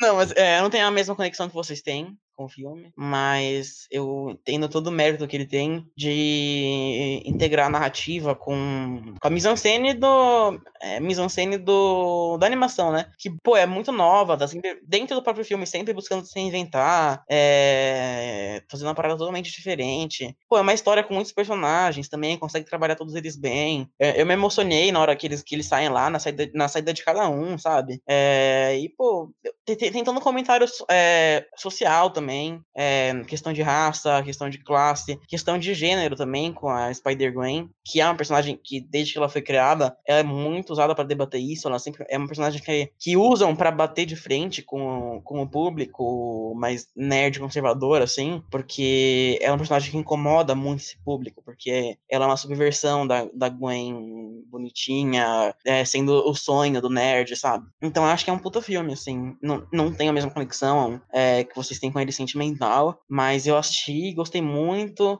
Ele cresceu muito no meu conceito, com outras revisões, né? Porque eu achei eu não gostei tanto. Eu achei que ele era um pouco forçado, mas na questão de que ele era, que ele era demais, assim. Mas hoje em dia, revendo, eu vejo que não, que não, ele é um filme muito bem feito, muito bem redondinho também, assim, sabe? Tipo, talvez ele, eles façam uma continuação, mas ele não foi um filme pensado em se fazer uma continuação, né? E na própria questão de envelhecer também, é... quando, quando eles tratam do Peter Parker mais velho lá, então, pô, sei lá, eu acho que é um puta filme, assim, gostei pra caralho também. Sim, é um filme que fala sobre tanta coisa, assim, pega várias camadas, assim, né? Como você falou, tem vários comentários de gênero, social, pega um retrato muito forte lá dos bairros, tem a mistura de negro com latino em Nova York, e acaba, tipo, é uma realidade de lá, mas a gente identifica um pouco também, né?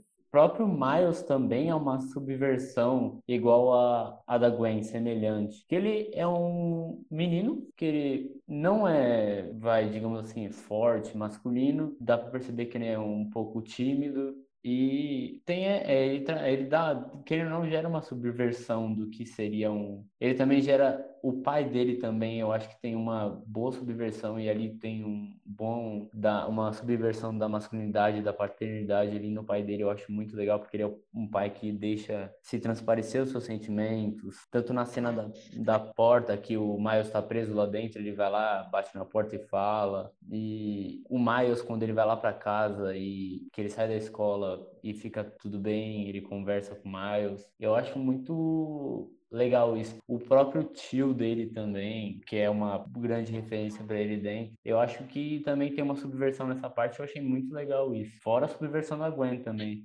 Eu não tenho muito o que falar nessa parte, questão de raça, né? É, mas assim, pelo, eu sempre ouvi falar que ele é um filme que toca muito bem nesse, nesse aspecto de masculinidades, né? Principalmente dos negros, assim, né? Uma questão de. que vai além, porque se, se para homens em geral, a masculinidade já é uma coisa que é sufocante nesse sentido de não poder ser quem você realmente é, pro, pros negros ainda é uma questão ainda pior e tal. E eu vi muitas pessoas é, militantes da, do movimento da causa negra aí que dizem que é um filme que representa super bem isso e tal. É um filme que ele é, ele é muito plural, ele é muito complexo, ele é muito. Não só complexo, como completo, assim. Tipo, em, em questão estética, em questão narrativa, em subtexto, em muito Ele é um puta filme de verdade. Sim, é, nada é demais nele, assim. Todos os momentos engraçados, tristes, de ação, é tudo tipo, na medida certa, não fica nada forçado. Tanto que o, os poderes do Miles ele não consegue desenvolver ao longo do filme, só desenvolve depois, que é uma questão dele com a aceitação dele mesmo. Que ele só vai ter essa aceitação depois, sabe? Tudo bem que foi por meio de um choque lá, da questão da morte do tio dele, dele se ver é, despreparado, mas é uma aceitação dele com ele mesmo. Tanto que na trilha sonora é, até a música, a, Danger, eu acho que é Dangerous o nome da música, pega um pouco nessa tecla e eu acho muito da hora e, e explora essa personalidade também na hora que ele tá fazendo o uniforme dele, mostra que ele conseguiu lidar com os poderes dele assim que ocorreu essa aceitação dele com ele mesmo. Eu acho muito louco isso. É um filme muito louco mesmo. Sim, o trabalho de voz na dublagem é excepcional. Do Nicolas Cage e do Mahershala Ali, mano, os caras estão muito bons no filme. Né? É uma das melhores atuações da vida do Nicolas Cage, eu acho.